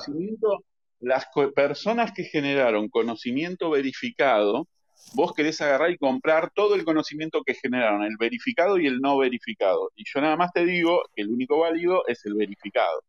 Pero ¿quién dice que es válido? En la ciencia nadie te puede decir. replicar de manera independiente. Mira, ya hubo un caso de un tipo que dijo: Yo conseguí la fusión en frío y festejó, ¿sí? Que la fusión en frío, que la conseguí, la conseguí. Se pusieron a hacer otros en otros países del mundo. La fusión en frío no la verificó nadie y entonces le dijeron, flaco, sos un fraude. ¿sí? eso se entiende justamente desde el lado de la, ciencia. No la eh, perfecto. Ahora, si vos vas a ver que hay muchos científicos contemporáneos a, Einstein, por ejemplo, Millier, que lo contradijo mil millones de veces, y vos ves que Einstein está al lado de los jesuitas, que está John Lamet, que está financiado por ellos, y tenés a científicos como Michelson, como Michelson Morley, que hicieron experimentos y te dicen, y ellos verificaron que, que pudieron ver. Lo que pasa es que después, obviamente, a alguien no les conviene y desde el principio de autoridad y de estos colegios articulados entre sí, que son los mismos, desde la duda, desde mi planteo, se puede evidenciar que, y no, no conviene, y, los tapamos, no le damos el premio Nobel porque nos, nos mm, a ver, ganamos entre nosotros. Bueno, a ver, bueno, eso te entiendo que no lo puedas ver. Y sí, Mira, te voy a dar un nombre para que googlees, que te va a gustar. Googlea Stanley Krippner. Yo me, me escribo con ese tipo, que es un investigador de cosas paranormales, ¿sí? el problema que tiene todo, el problema que tiene toda la pseudociencia que no la pueden replicar y este Stanley Krippner, ¿sí? Eh, hace experimentos de eso y recopila información y es un tipo súper serio y todavía no llegaron a ningún experimento donde puedan replicar absolutamente nada, ¿sí? Y hace rato que lo que creen es que el experimentador se enamora de su propio experimento, ¿sí? Pero ¿qué pasa? Viene otro experimentador y no lo puede replicar, pero el experimentador está enamorado de su propio experimento. Vos sabías que hay que ver que quieren, hay que ver que quieren replicar, ¿no? No, no, no, a vos que te gusta lo esotérico, te voy a venir con cosas esotéricas. Un entomólogo argentino, ¿sí? Después te paso bien el nombre, que quería desarrollar eh, telepatía en insectos, ¿sí? Entonces diseñó un experimento, ¿sí? Con una mosca que tiene un ciclo de vida de 20, de 20 días, ¿sí? Donde él hacía que el macho se muera de hambre, ¿sí? Y que la hembra lo trate de guiar telepáticamente hacia donde estaba el alimento. Y entonces ese experimento lo estuvo replicando durante como 20 años. El tipo se había jubilado, tenía una habitación en su casa dedicada a replicar ese experimento, ¿sí? Bueno, son casos particulares, son experimentos. Con el ayudante, con el ayudante del tipo este, y el ayudante de, apellido, Jimeno me dice, mira, yo creo que este chabón estaba enamorado de su propio experimento. Nunca, no, no me parece que eso, eso sucede. Y cuando vos querés ponerle intención a algo para, para, que te salga y después te das cuenta que está mal, pero son casos particulares, está bien. Acá lo que estamos analizando es algo más macro. ¿Conocías, por ejemplo, desde el punto de vista de la cienciología? Mira, otra rama esotérica, la iglesia de la cienciología, ¿sí? Oh, Dicen que cuando alcanzas el grado OT tenés telepatía, tenés un montón de cosas, tenés todos los premios cuando sos OT. Pero déjame, déjame que termine de cerrar algo, déjame que termine de cerrar algo. Espera, en el grado más alto de OT. Guille, Guille un segundo. Terminá ese concepto y ya volvemos a. Dale, dale, dale. Sí, de la sala con el tema de la luna. Sí, termínalo, termínalo, termínalo, dale, dale. Sí, sí. En el grado más alto de OT, en el grado más alto de OT, o sea, después de que ya tenés telepatía hace años, ¿sí? Dicen que, bueno, que todo es, lo inventó un tipo que se llama Zenú y un cuento galáctico revoludo, viste, una ridiculez, ¿sí? ¿Y, eso qué tiene que ver con que el hombre llegó a la luna o no? ¿Por qué llegan a ese grado? Porque simplemente se metieron ahí y siguen escalando, grado, grado, grado, grado, a ver qué hay al final. Y cuando llegan al final dicen, para esta boludez me hiciste perder 20 años, busca cienciología y CENU Pero, Guille, hay un montón de... Hay, hay un montón de sectas, pseudociencias, que obviamente pueden no llegar a nada, y eso no tiene nada que ver con dudar de ciertos factores más macro, porque hay cosas particulares que sí, está todo bien, hay cuestiones más macro, como esto que por lo menos venimos planteando nosotros, que si no tenemos la oportunidad de evidenciarlos por, porque no podemos viajar hasta, porque no tenemos los recursos, y hay otros que sí, y tenemos que creerle solamente a esos que tienen los recursos, porque son principios de, como decís vos, articulados, que son éticos y honorables. porque si vos me decís. Se verifican, de ¿Pero quién verificas? ¿Vos saliste al espacio, Guille? Vos no, armás un laboratorio químico independiente y vas a ver que los verificás. Eso es básicamente. lo verifican en, algún momento, lo verifican en Italia, lo verifican en Polonia. Pero yo te vuelvo a preguntar, Guille, ¿vos saliste al espacio? ¿Vos saliste, vos viste la Tierra completa del espacio? No. Tampoco comí uranio, tampoco comí uranio. ¿A vos, vos ya comiste uranio? Porque, porque andan diciendo que es riquísimo, que tiene sabor a chocolate.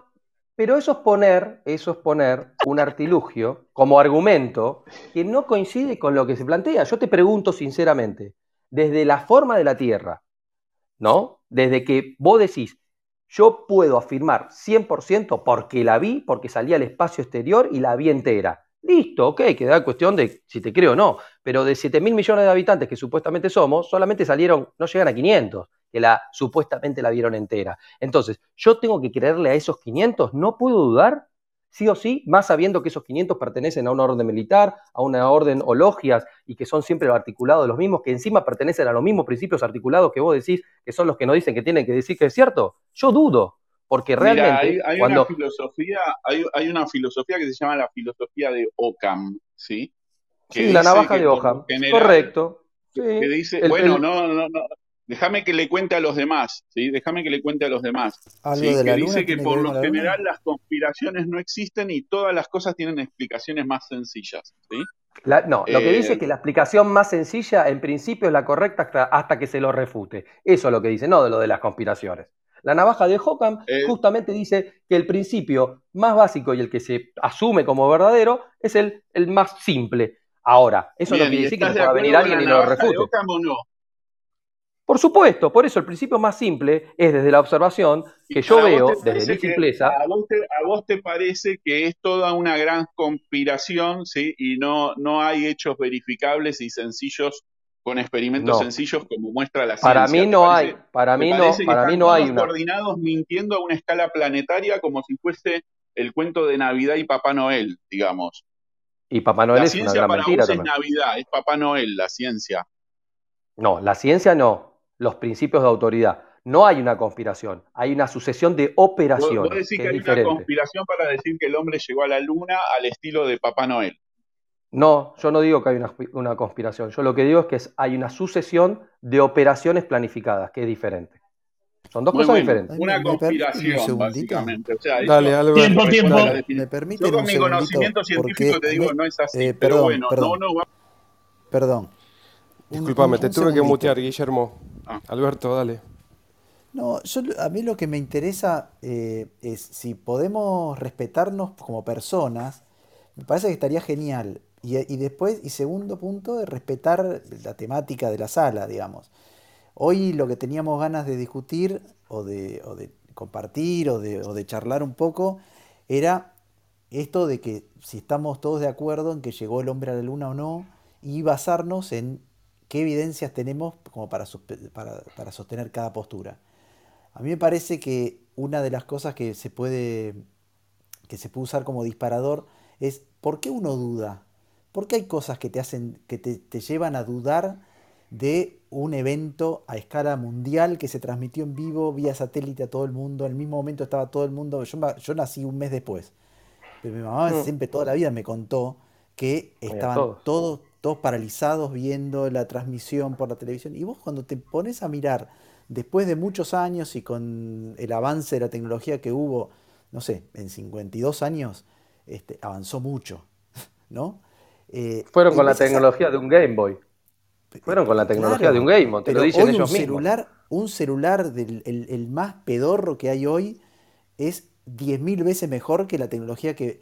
Entonces, ahí es donde vos empezás a dudar y si a eso le empezás a sumar que hay fotos que no son consistentes, más allá de que vos te podés tener la, explicación divina de que la sombra sí, este, todo lo que vos quieras, pero hay cosas que, no sé, esas marquitas, esas crucecitas que tienen las fotos, que están como superpuestas en el momento del revelado, no había foto digital en ese momento, y de repente... La temperatura y el, film de la, de la cámara de fotos. ¿Sabían que la cámara de fotos la encontraron después? Se la escondió Neil Armstrong, ¿sabían esa historia?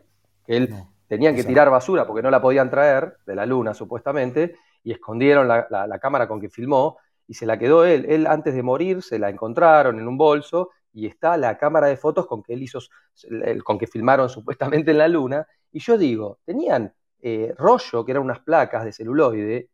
Díganme cómo aguantaba la temperatura ahí en la luna. o sea, bueno, a ver, hay muchas otras cuestiones, pero a mí lo que más me hizo dudar, así, porque acá es lo que dije yo al principio, una imagen hace más que mil palabras y un video hace un millón.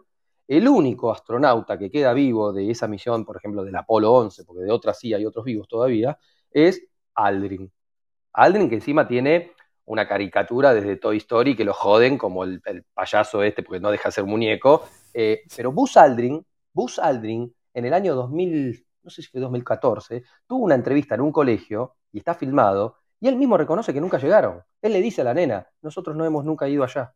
Entonces, si a vos escuchás al tipo que te dice que supuestamente fue a la luna y después te dice, aparte cuando bajó a la luna fue tratado de alcohólico, borracho, porque no hay nada más triste que ver la entrevista después de la cuarentena a estos tres muchachos que supuestamente hicieron la osadía de que nunca en la historia de la humanidad tres tipos llegaron, o el hombre llegó a la luna, y vos ves la foto de la cara, de la gestualidad, de la tristeza, de la bronca que tenían esos tres muchachos porque sabían que estaban engañando, cuando un tipo te sube el Everest y festejan a, más no poder, y estos tipos que fueron a la luna estaban con una tristeza y una cara de ojete, hablando mal y pronto, cuando tenían que estar saltando en una pata. Entonces vos ahí entendés desde la gestualidad, claro, no, eso es conspiración. Ok, está todo bien, pero son una suma de factores que van todas en contra. Desde que miles de veces a justamente Neil Armstrong se lo confrontó, mismo para que jure arriba una Biblia, había, si él realmente ¿Qué, problema tenía de decir que no? Siempre se negó.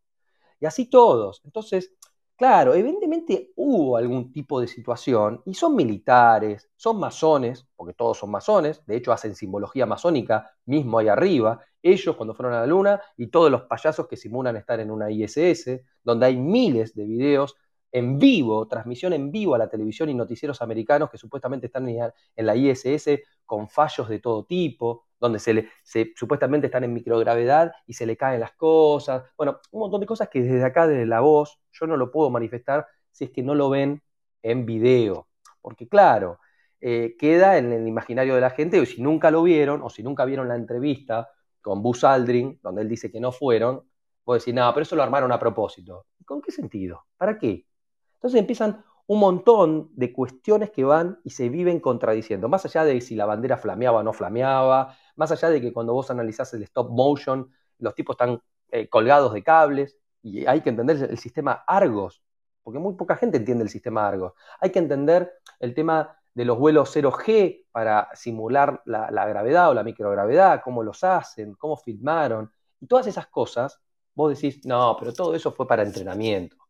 Un tipo casi se muere cuando lo ponen en una cámara de vacío porque la sangre le hierve prácticamente, que se moría ahí adentro y lo tuvieron que sacar para simular las, presiones que supuestamente, supuestamente había en el espacio exterior. Todas esas cosas no se cuentan. Entonces, yo entiendo desde los datos duros, los que si me pongo frío en la parte de ingeniería y en la parte técnica, claro, eh, no podemos analizar otras cosas que datos duros. Ok, pero confío, creo, los tomo yo, esos datos duros, o vienen de algún lado, mismo de la telemetría, porque eh, una cosa es telemetría y otra cosa es sacar una foto, son cosas diferentes. Eh, yo lo que digo, sinceramente, es ninguno de nosotros, a ciencia cierta y de corazón abierto, puede decir si la Tierra es una bola, si no salió al espacio exterior y la vio. Porque todos estamos Disculpame, pero manda fruta. Adelante, Guillermo. dale, dale Guillermo. fruta a cuatro manos, discúlpame. Bueno, está bien, yo te lo acepto. Yo te digo que también desde tus creencias eh, la matemática es perfecta, los números son perfectos. desde mi creencia de carrera de grado, mandás fruta que es impresionante. Pero eso es un tema, pero eso es un tema de ego. Nada porque, porque cuando estoy pensando para refutar algo, ya mandaste cinco frutas más, me mandás toda la verdulería. Ok, yo y, pero a ver. no, eh, no, me das ni un respiro. A ver, Alejandro, Guillermo, argumenta un poquito. Argumenta un poco, por favor, Guille. Dale, dale, Guille. No podemos. Por una, la evidencia, la evidencia física que vos decís que está mal, ¿sí? No, no me vengas con cosas psicológicas de que si el tipo después enloqueció y, y se hartó de decir sí, llegué a la luna y en un momento se cayó y no dijo más nada y dijo mátense. ¿sí? Pero eso es lo que dice la, lo que dice la historia. decir, la bandera no flamea y yo una por una, haceme una listita de la evidencia yo lo busco tranquilo, lo leo tranquilo y te digo, no, mira, y Pero, te lo eh, bien, así, ya Guille, lo de la bandera no flamea es una estupidez. Con evidencia psicológica, ¿viste? De por qué la gente después dice algo, duda, lo que sea, no, no, no se puede demostrar físicamente. Pero si vos me decís, mira, la bandera flamea así, la bandera flamea allá, yo lo leo, lo estudio y después te lo explico bien.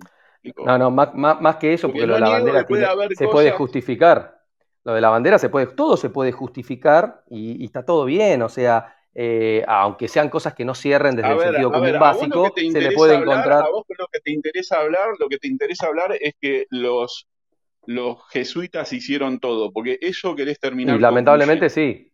Y eso, eso se evidencia. en Asia no tenés jesuitas, en Asia no tenés jesuitas, así Pero, Guille, en Asia en el año 1850 empezaron toda la batalla de los jesuitas a entrar, fíjate qué pasó con China, fíjate qué pasó con Mao Zedong. No tienen influencia los cristianos en Asia, ¿entendés? Pero no bueno, me parece que ahí falta un poco, a ver, ahí hay lectura para revisionar, Guille. Todo bien, o sea, te la tomo, pero hay lectura que falta entender. Está todo bien. vos al final el mensaje que vas, vas, que los jesuitas esto, que los jesuitas del otro. Vayamos al punto concreto de qué cosa no te cierra físico, de que no hayan llegado a la luna, ¿sí? Haces una listita y yo uno por uno te lo refuto. Pero si vos me tirás toda la verdulería de un saque, no, no, tengo tiempo a refutarte nada. Y bueno, yo a mí me gustaría, desde el lado de la ciencia, que yo siempre. Yo siempre lo pregunto, más que la luna, Guille, y si te querés, está bueno ponérselo a investigar, más allá de la teoría de la relatividad, eh, por qué aparece la teoría de la relatividad, de Einstein y todo esto, es eh, ver el tema de, por qué hay científicos que detectaron que la Tierra no se mueve, allá por principios del siglo XX, hasta la Primera Guerra Mundial, Segunda Guerra Mundial, eh, como Michelson Morley. Si te hablo de eso me van a decir que me desvié del objetivo del canal. No, no, no, ok, pero yo te digo para que averigües que vos querías. Lo, que pasa es que a otra oportunidad. cuando yo me desvío del objetivo del canal, pero a vos te aplauden, ¿entendés? Está pasando no, eso. No, no, perdón, no, perdón, no es una cuestión, Guille, no es una cuestión de. hacer un comentario, nada, perdón. Nada por el estilo. Sino que. Disculpeme, ¿puedo hacer un comentario? A ver, Eduardo. Hola, hola. Hola. Eduardo, tiene la palabra Eduardo. A ver. Sí, por favor, para, para, para no desviarnos. A ver, Guillermo, yo no sé si vos escuchaste toda la charla anterior, pero a ver, eh, partimos de que estamos hablando de una persona que es terraplanista. Eh, yo ya he tenido algunas conversaciones con Alejandro, entonces, a ver, intento entender eh, su forma de pensar. Terrarrealista, Edu. No terraplanista. yo me considero terrarrealista. La forma que tiene que ser. ya, pero ya me estás cambiando, pero pará, Ale. No, no, no, no, no, te, cambio nada. Ok, ok, pará, pará. Perfecto. Ahora, yo para, para aclararle algunos conceptos a Guillermo. Eh, a ver, tenemos una cúpula. No sé si lo tenemos. arriba de la Tierra. No, no, eso es un... Pero, bueno, vos no lo puedes certificar, discúlpame, pero para los terraplanistas hay una cúpula y esa cúpula no nos permite salir al espacio. Hay tortugas que sostienen el plano de la Tierra. Ese es otro tema, ese es otro, ese es otro tema y disculpame Guillermo, disculpame, no, disculpame Guillermo, pero yo no creo en las tortugas, ¿eh? Deben de ser elefantes, las tortugas son muy chicas. O sea, seamos realistas. Si vamos a meter a la tortuga en el quilombo, ya vamos a hablar de boludez. Eh, Edu, yo ya te expliqué lo de la entendiendo. No, ya sé, ya sé, ya, ya, sé, lo, ya, lo sabés, ya lo sabés. E, eso es para terraplanista. A ver, es, que es muy difícil hablar con vos, Ale, porque si el hombre no puede salir al espacio, no hay, no hay teoría científica, no hay, no hay demostración científica que, que, que te valga bien. Esta es la realidad. No, a mí no, a mí no, a mí no, para el común de la gente. Si nadie, si, si vos, si uno. el común de la gente cree, a ver, el común de vos, vos haces una encuesta y yo te digo que el común de la gente cree que las estrellas están ahí, que no hay una cúpula. Con lo cual creer no es saber. Pero creer no es saber. A ver, Ale, es lo mismo, es, lo que dijo, no, es lo, que dijo Guillermo. Vos no vas a comer caramelo de uranio, porque vos sabés que el uranio te va a hacer mal. ¿Probaste alguna vez alguno? ¿Probaste un caramelo? ¿Cómo sabes que te va a hacer mal un caramelo de uranio? Pero, pero eso es una inducción. Explícamelo. Pero eso, pero pará. Es que, ¿Qué estabas por decir? ¿Que era una estupidez? Explícame vos cómo es la Tierra.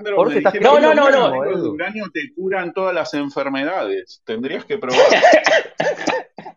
No, pero para, Ale, estamos hablando de, de, llegar a la luna. es, muy difícil hablar. De uranio, lo quieren ocultar. Está bien la ridiculización, chicos. Yo, yo, la, yo la entiendo. No, había no, no, pero cocaína, había medicamentos de cocaína en su momento. Curaban todo con cocaína. Googlea cocaína medicine. Sí, se, deben haber, se deben haber muerto varios, qué sé yo. No, sé. no pero Ale, Ale son, son temas diferentes. Que funcionaron. Fueron los organismos colegiados los que funcionaron. Es que lo que pasa es que ya la conversación. La Pero hay un capítulo la conversación donde, perdón. Donde, donde Homero hace medicina milagrosa con el abuelo, ¿sí? Y eso pasaba, ¿sí? Y eso se filtró gracias a los organismos colegiados, ¿sí? Existían caramelos de cocaína también, ¿sí? Pero como hay, Guille, como los organismos colegiados pueden hacer muchas cosas coherentes para que cierren, para que evolucione hacia un camino, también podemos dudar que los organismos colegiados, parte, no toda, porque vos sabés muy bien que la NASA no se dedica solamente a la carrera espacial. La NASA también te hace un montón de otras cosas que son válidas. Nadie niega de la tecnología ni la ciencia. Ahora, si vos querés poner desde el objeto de ridiculización que de un terraplanista, que yo no me considero terraplanista, niega la tecnología, niega el uso. A ver, nadie niega nada de eso. Son dos cosas, hay que saber separar los temas, muchachos, porque si no, claro, alguien que supuestamente maneja los números y tiene dato duro, le conviene entrar en una ridiculización nombrando unas tortugas o nombrando un caramelo de uranio que tratar un tema y lo esquiva. Porque acá, chicos, no es que yo quiera. No, pero pará, pará, Ale, pará, pará. Es, lo mismo que la cúpula, pará, no me jodas. Es lo mismo que me pones el ejemplo de la cúpula. El caramelo uranio. los muchachos que tiraron, pero preguntarle a los muchachos que tiraron los cohetes por qué no pudieron salir, no me expliques a mí. Si justamente que no pudieron salir. No, ah, claro. Se, es que... fueron todos de Nagasaki y de Hiroshima. Eso fue una conspiración. Rompieron todo y se fueron los japoneses. Se tiraron todos al No, no, Guille, perdón. Vos, Guille, vos viste, ah, por eso vuelvo a repetir, pregunto, porque capaz que al no tenerlo analizado, no conocerlo el tema, eh, que eso no quiere decir que lo que yo esté diciendo sea completamente certero. Los vuelvo a tirar.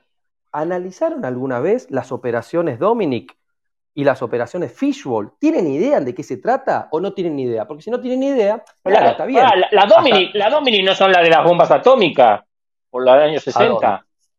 Exactamente, 58, 59, 60, 61, 62. ¿Pero dónde tiraban ¿Qué tiene que ver eso? ¿Y qué tiene que ver eso con llegar a la luna o no? Explícamela, porque estamos, la verdad, me haces una referencia. Porque fue antes. me vas vos te me vas para Aristóteles, me pasás por los jesuitas, me hablas de la Edad Media, de la alquimia, y después me hablas de la bomba atómica.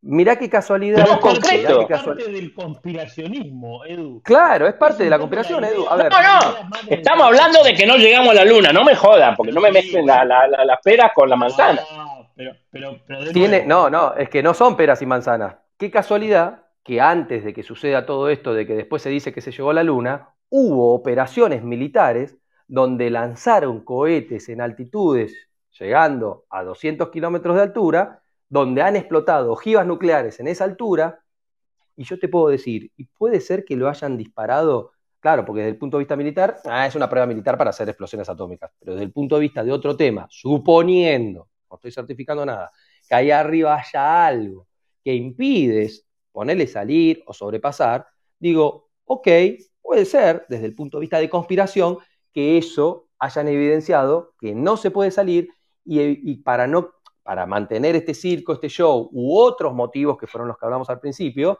eh, hicieron todo lo del viaje lunar, mismo para taparle la boca a muchos que ya para esa época decían que la Tierra era plana y todo. Eh, nada mejor que mostrarle una foto. Ale, ale, ale, pero es, es, un esfuerzo al pedo. En el espacio tiene, tiene otro sentido, porque vos cuando haces una explosión atómica en el espacio generás lo que se llama un pulso electromagnético, se ioniza todo y se inutilizan todas las las comunicaciones electrónicas. Entonces, esos experimentos de explosiones atómicas en el espacio tienen el objetivo de qué pasa si, eh, no sé, yo en Rusia hago una explosión atómica en el espacio e inutilizo todas las aeronaves rusas. Tienen ese propósito, ¿sí? Tiene el propósito de estudiar el pulso electromagnético, nada más que eso. Después que venga un escritor de ciencia ficción y te mande un chamullo y venda libros es otra cosa pero ese es el objetivo de una explosión atómica en el espacio. Bueno, a ver, los satélites, discúlpame, pero fue el fundador desde el lado de la ciencia ficción, fue un escritor que se llamaba Arthur C. Clarke y fue el primero que nombra el tema de los satélites, no fue la parte tecnológica, fue un escritor de ciencia ficción. Entonces, lo mismo, a ver, yo te tomo eso que me decís, es válido, si yo quiero hacer, suponiendo que hay una guerra entre Rusia, Estados Unidos y quiero inutilizar, es válido lo que bien planteás de decir, bueno, hago esto para inutilizar al enemigo y si es para otra cosa, no puede ser, es solamente válido tu argumento. Entonces, yo quiero hacer un pequeño, Ale, quiero hacer un pequeño, una pequeña pausa porque entró Marina, entró Gabriela, entró María, más abajo entró Paul. Eh, entraron tarde las chicas hoy, pero bueno, seguramente estaban ocupadas. Eh, ya llevamos casi dos horas. Es que me estaba haciendo las palomitas de maíz, chicos. Está picadísimo esto. Yo me estaba tomando un tranquilizante, chicos, porque uff, dije, oh. Pero eso que no estás desde el principio. No, por eso, por eso.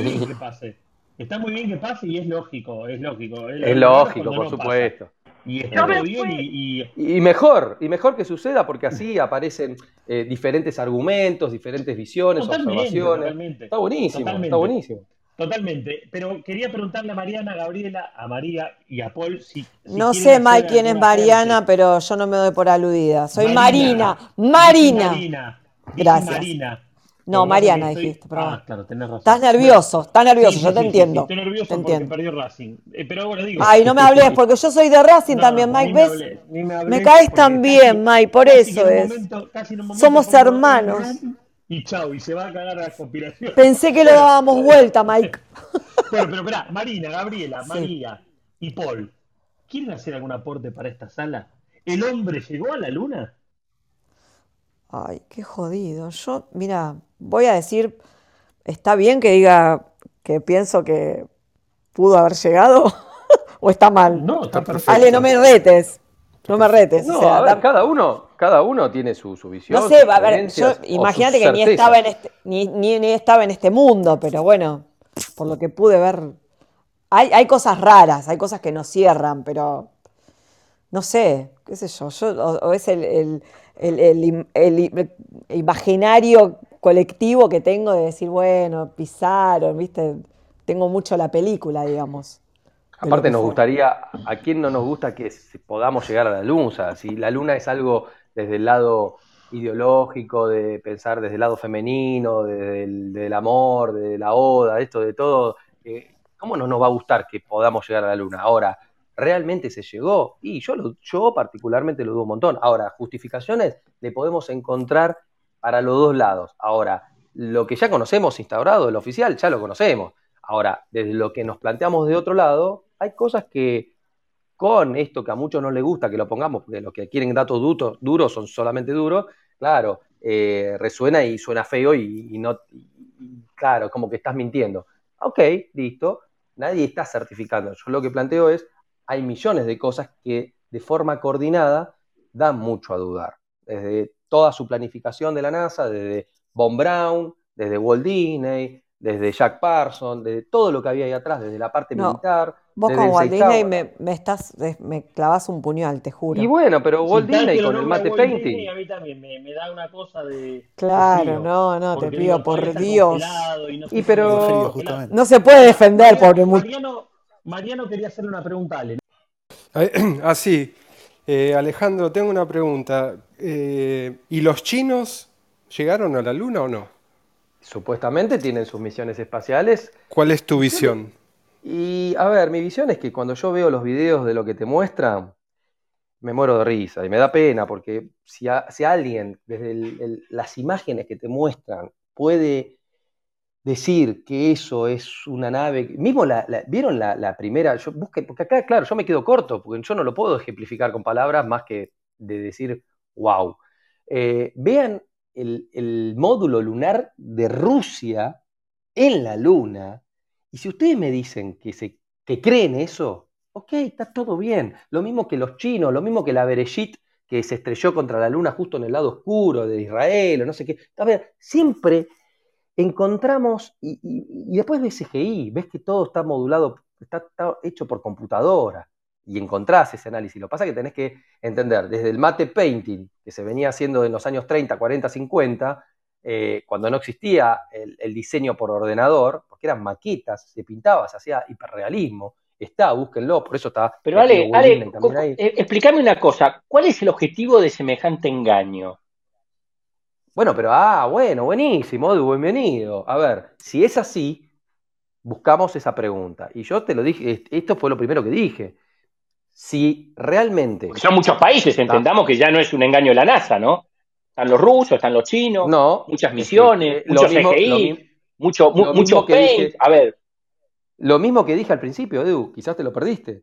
Eh, desde el análisis que se hace, entendiendo quiénes son los gobiernos hoy en día, quienes pertenecen a las organizaciones espaciales que están articulados entre sí porque son todos los mismos, no te olvides que abajo en la Tierra son todos enemigos, pero supuestamente allá arriba son todos amigos, atrás son todos los mismos, son las mismas órdenes, son las, o sea, el principio de autoridad que rige, eso es la parte más difícil de ver, esa es la parte que si no te metes, eh, eh, anda a ver quién, quién fundó la NET. Sé concreto, Ale, ¿cuál es, el objetivo de semejante engaño? Decime el objetivo, no, no me dé más vuelta, decime, es por esto y tiene ese objetivo de engañar a la gente, tiene este fin. Edu, Edu, llegaste tarde. Que se divierte inventando una teoría re loca y que están todos convencidos de esa teoría re loca y se la cuentan a los hijos, ¿sabes qué? Mira, estos boludos le hicimos creer que llegamos a la luna, sos un capo, papá. Y lo próximo que vamos a hacer, lo vamos a hacer para comer caramelos de uranio, no te preocupes. bueno, y a ver, por algo estás acá, Guille, si no te gustaría, no estás. O sea, te divierte. Hay un entretenimiento, evidentemente, que puede ser de un lado o puede ser del otro. A mí me resurge más que el entretenimiento. Y vamos, y vamos vamos, y vamos, escribimos un libro entre los dos y vamos y vamos. Y pero Von Brown escribió un libro. Pará, pará, pará, pará, eh. Que si van a empezar a generar guita como yo sospecho, no quiero quedarme afuera, eh. Yo ya he participado en varios chats, eh. El padre Por favor, yo te conozco, Ale, eh. no, yo no voy a escribir ningún libro, pero el padre, el padre de la cohetería nazi escribió un libro. Eh, y, el tipo era novelista y sin embargo era eh, ingeniero de la NASA y escribió un libro. Y, era un libro de, ciencia ficción. En la luna, dejaron espejos en la luna y cómo está lo sí. en la luna. ¿Eh? ¿Y vos lo viste el espejo? ¿Vos apuntaste con el láser al espejo? con un rayo láser y me dicen cuánto Pero vos lo hiciste. rebotar la luz y ahí calculás la distancia exacta a la luna. está perfecto, pero vos lo hiciste. A ver, está todo bien, yo, no te descreo. Ahora salgo afuera y lo hago, porque mi hijo se Hacelo, háganlo, ok, está buenísimo. A ver, otra cosa. Necesitas a ver, un yo te, yo te...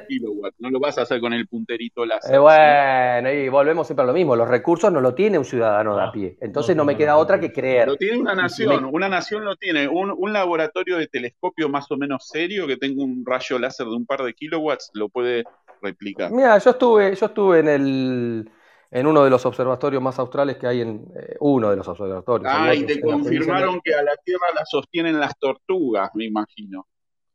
Bueno, Guille, está todo bien. Si querés contamos chistes de ciencia ficción también. ok, está todo bien. Esa postura está buenísima de la ridiculización y podemos contar miles de chistes de un lado o del otro. Lo que yo digo es, está bueno poder tener la evidencia uno mismo. Si no la podemos tener uno mismo, quizás haya que recurrir a ciertos lugares, ciertos organismos, donde hay que ver hasta qué punto te dejan avanzar, probalo, comprobalo. Yo no te estoy diciendo que sea fehacientemente así, lo que digo es que en el consciente este popular de esto, de apuntar al, láser con la luna así nomás, como dijo un compañero acá hace, unos episodios, es una pelotudez, una pavada. Ahora, un láser de alta no, potencia. No, con un láser de 2 kilowatts lo conseguís. El tema es gastarte los 100 mil dólares en un láser de 2 kilowatts y lo hacemos. Pero no hace falta, yo te emito una onda electro.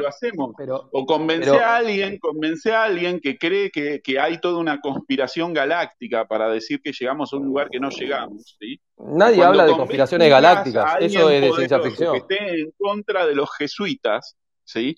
Y que quiere demostrar que es toda una conspiración de los jesuitas, ¿viste? Eh, cuando Pero vos sabés quiénes son los jesuitas. Compramos el láser de 2 kilowatts y yo te ayudo, lo apuntamos y listo, y lo medimos, no hay problema. Pero vos sabés, quiénes, vos sabés quiénes son los jesuitas. Pregunto, ¿hay un entendimiento ahí atrás para poder opinar de esto? ¿Vos sabías que el telescopio más grande binocular es del Vaticano y está en Texas? y se llama Lucifer. ¿Vos lo sabías eso o no tenía ni idea? Entonces, se llama Lucifer. Lo que, sí, la, analogía al todo el texto largo de cómo se llama. No, se puede, no se puede parar. Ay, no, no, pero no, es like. 666. Pero, Dios. No, no, no, no, no. Pero bueno, ah, bueno, ahí volvemos atrás. Ahí volvemos a los números. No, eh, el, telescopio binocular, búsquenlo, telescopio binocular, que es, del, es propiedad del Vaticano, Hoy el Vaticano está a manos de los jesuitas, por si no lo saben, siempre estuvieron ahí atrás dando vuelta. Pero más allá de eso, eh, eh, no es directamente Lucifer, sino el, acrónimo de Light, tiene toda una parte, se reduce en Lucifer. Ah, es casualidad. Ok, listo, está todo bien si es casualidad. Es uno de los únicos binoculares del mundo que te puede dar estereoscopía desde la observación. Si no, son todos monoculares.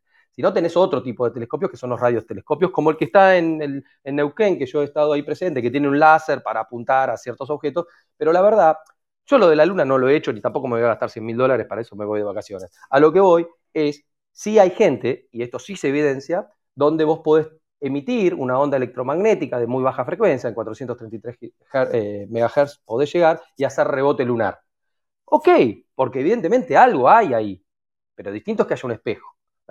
Por eso, eh, está todo bien. Hay un espejo, le apuntan con un láser, solo que tenés que tener un láser de alrededor de 2 kilowatts, que Buenísimo. no cuesta dos mangos Buenísimo. Por eso, siempre quedan cosas Debe a. haber acá en Argentina un láser de 2 kilowatts en el CONICET, en alguno de esos lugares. Es solo bueno, ojalá que lo presten y se hace la prueba.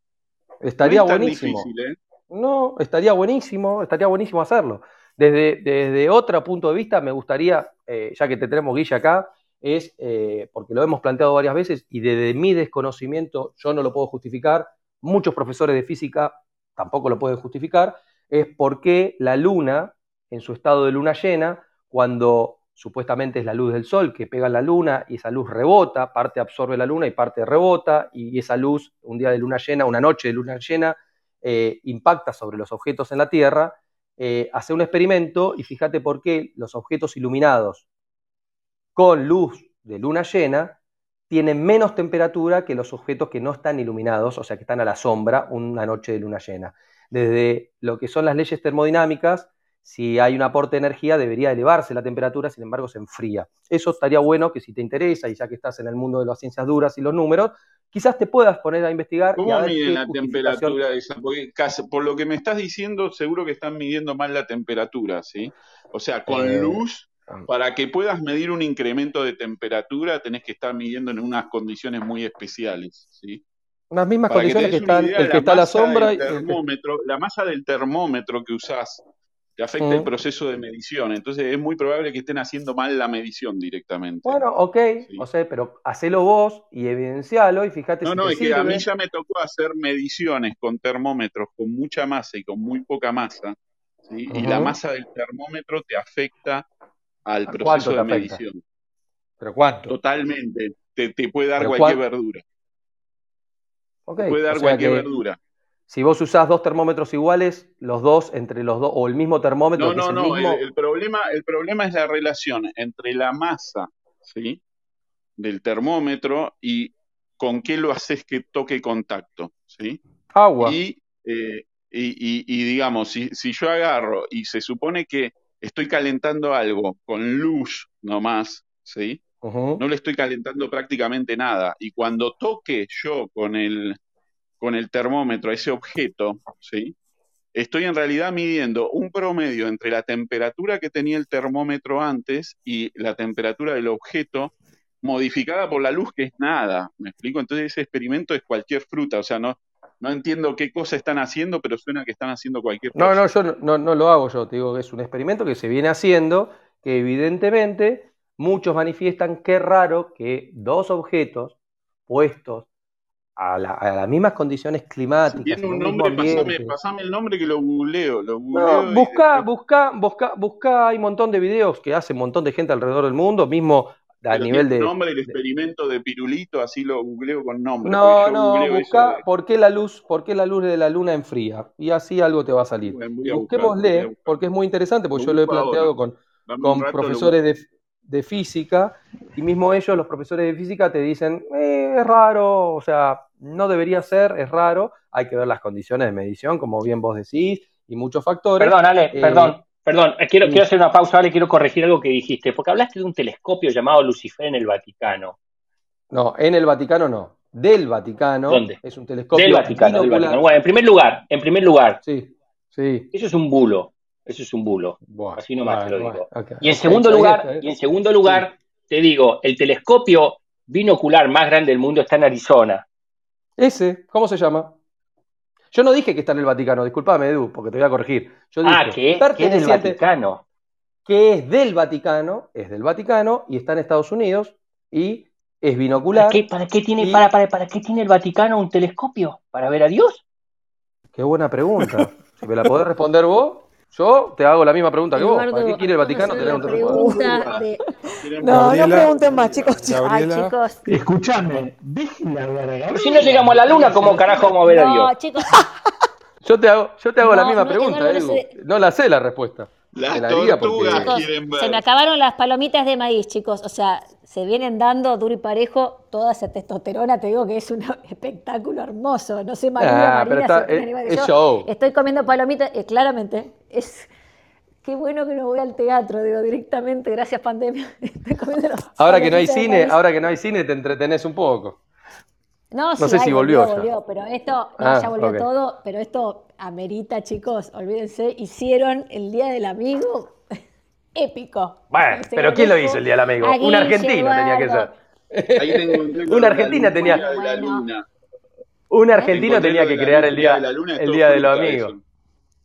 Bueno, todo fruta, ok, todo fruta, buenísimo. Mejor, buenísimo. todo fruta vamos descartando. No es luz que enfría.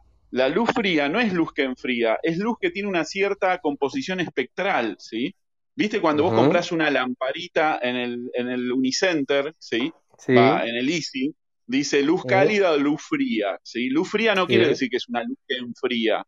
Quiere decir que tiene más componente de rayos ultravioleta. ok, ok, pero entonces, pregunta. no es que es una luz que enfría, es que tiene más componente de rayos ultravioleta. Y entonces hay un montón de gente que como lee que es luz fría, em, empiezan a decir, ay, la luz de la luna enfría. No, tiene más componente de rayos ultravioleta. Eh, eh, escúchame, Guille, un minuto. Vamos de nuevo. Para así lo podés hacer vos si te interesa. No de la ridiculización, sino como un experimento lindo que podés llegar a comprobar algo para decir que es fruta o para decir lo de la luz fría. Ya sabemos lo de la luz fría, o por lo menos yo, lo de la luz fría y luz caliente. Yo te estoy diciendo que los experimentos, porque capaz que buscaste rápido y no viste con profundidad en la ansiedad, es el experimento dice que baja la temperatura del material que se está midiendo, puede ser, en principio puede hacerse con agua, puede hacerse con otros, lo que más evidencia es con el agua, que vos tenés la misma masa de agua en dos vasos diferentes expuestos a la luz de la luna. En principio le pones un,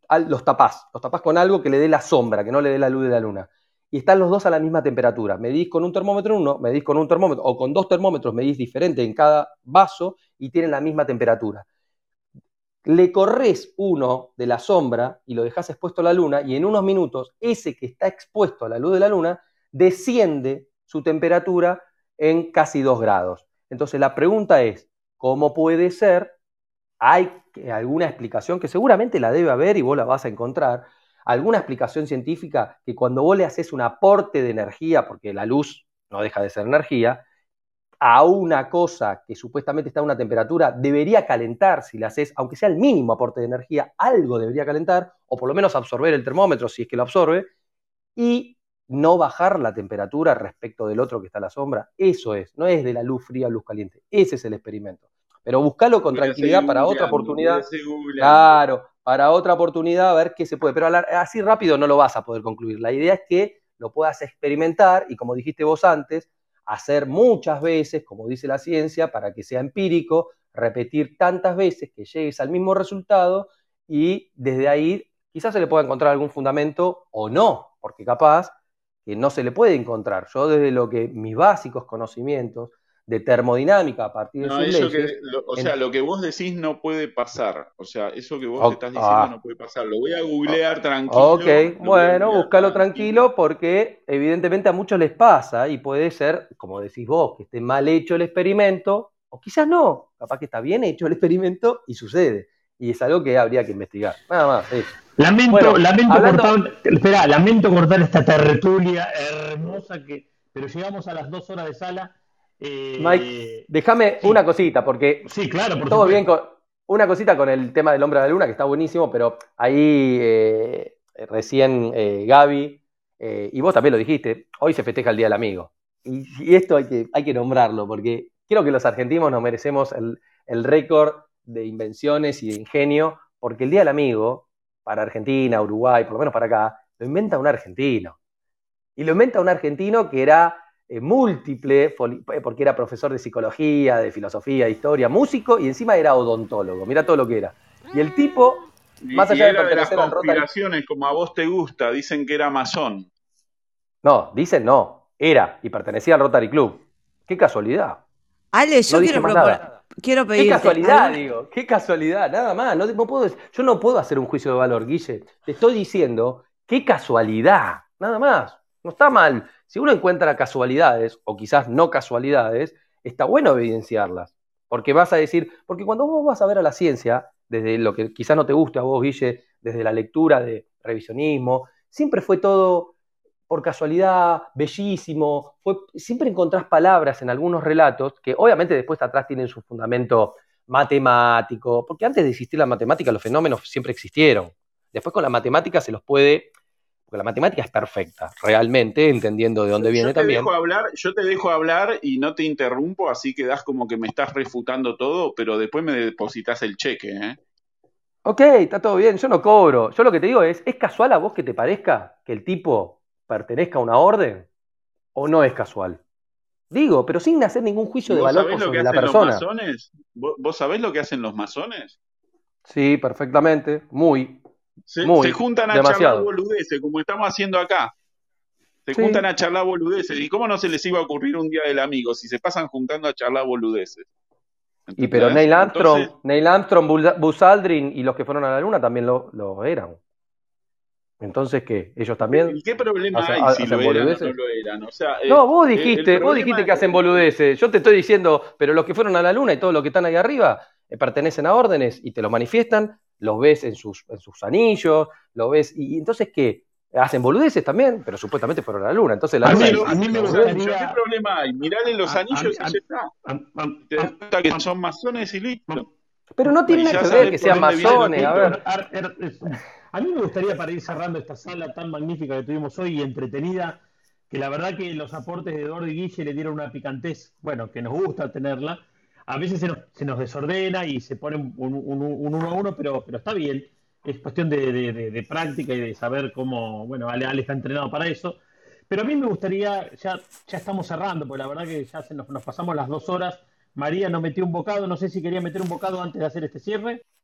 Hola, feliz día. Yo me fui a, celebrarlo con chiquitas argentinas de Miami. Acá no hay restricciones, así que amigas nuevas en el sur de la Florida, nos fuimos a comer a un lugar que se llama Angus y la pasamos lindo. Mike, el otro día te vi en una, en una sala en inglés de terraplenistas, no de terrarrealistas. Sí, ah, sí, sí, sí, me eh, metí. No sé si notaste que había una flaca que era astronauta. No, ah, no, no noté, no noté. No noté, pero me metí un rato, no me quedé mucho. Estaba pensando porque, o sea, eh, muchos de los comentarios que, se hacen es vos lo viste, vos lo hiciste, vos lo tenés, vos lo llevaste, vos lo... Bueno, ninguno de nosotros, los, ciudadanos a pies que no nos dedicamos a esto, tenemos la posibilidad de decir, sí, yo lo hice. Eh, si alguno de ustedes alguna vez se encuentra a alguien que haya tenido un acercamiento a esta situación, yo hasta lo voy a buscar.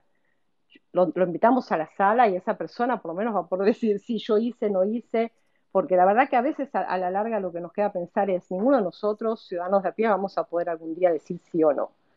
Este, Me encanta formar parte del grupo, me gustó mucho escucharlo, llegué tarde porque les digo, la, fui a pasar lindo con estas chicas argentinas de, del sur de la Florida y bueno, seguiré escuchando lo que Yo le mandé el link de la sala al, al Twitter de Jeff Bezos, pero no entró, no vino.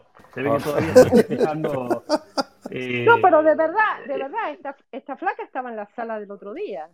Y se pusieron como se ponen ustedes. La diferencia que como son americanos, todos decían bro, bro, bro, bro, bro. Era, La Pero hay muchas salas, hay, hay, hay muchas conferencias que dan los astronautas o mismo gente de la NASA que yo he participado cuando ahora con el tema de, que mandaron un dron a Marte. Eh, a ver, el dron lo construye, la tecnología lo construye, el mismo los chicos lo diseñan y está todo bien y hay un diseño y una tecnología impresionante que a mí me apasiona porque vengo del mundo aeronáutico y de los drones pero eh, que eso después esté realmente volando allá, y yo lo dudo.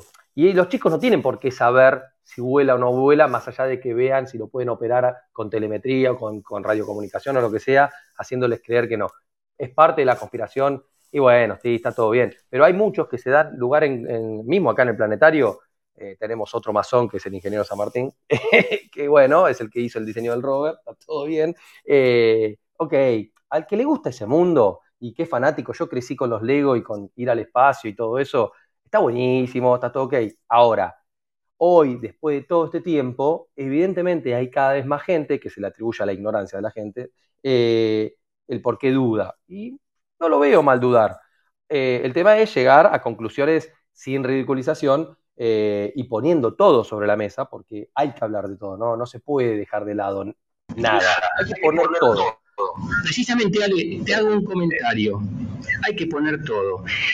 Qué casualidad que los terraplanistas y los antivacunas usan PayPal. Te la dejo picando, investiga un poco, ¿eh? De quién era PayPal, investiga, investiga, porque por ahí no llegas a los jesuitas, pero y pero PayPal es lo mismo. PayPal es ¿Qué casualidad? PayPal usan los terraplanistas y los antivacunas. Qué casualidad. Ahí te la Pero también los terraplanistas pueden usar. También usan el billete del dólar que acaba de aumentar en Argentina. No entendí nada. No, no, no, sí, no, se no, tiró un chiste. No. Esto por guita, esto no te chamullo, es para sacar guita, esta es la realidad.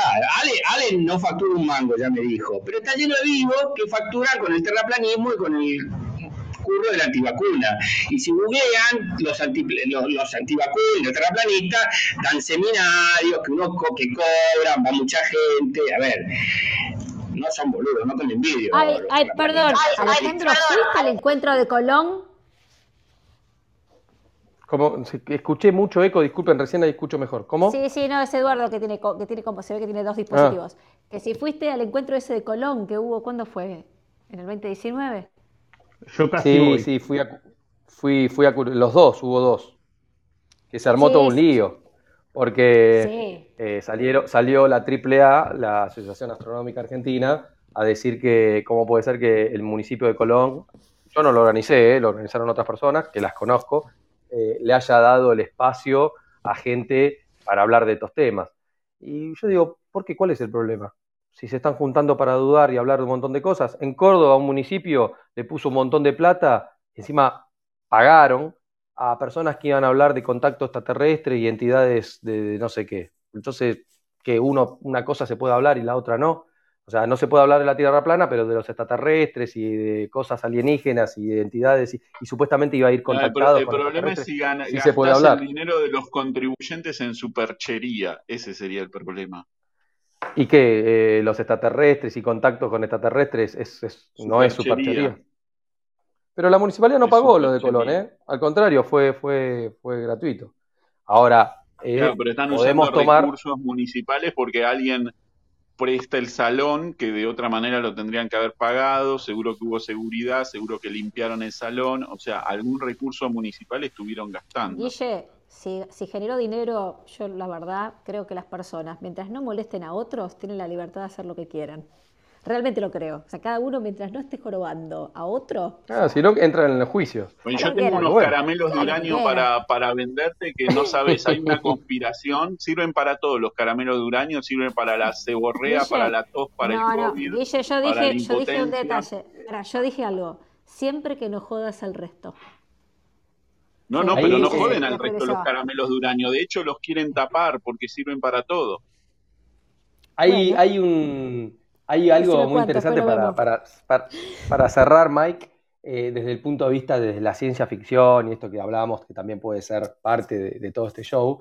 Eh, Arthur C. Clarke, eh, muy conocido, ¿no? que estuvo con, justamente con, en todo lo que es la filmación de, con Stanley Kubrick de la película Odisea en el Espacio. De hecho, Arthur C. Clarke fue comentarista para la BBC para todo lo que fue eh, el viaje de las misiones Apolo, principalmente la 11, eh, del hombre a la luna.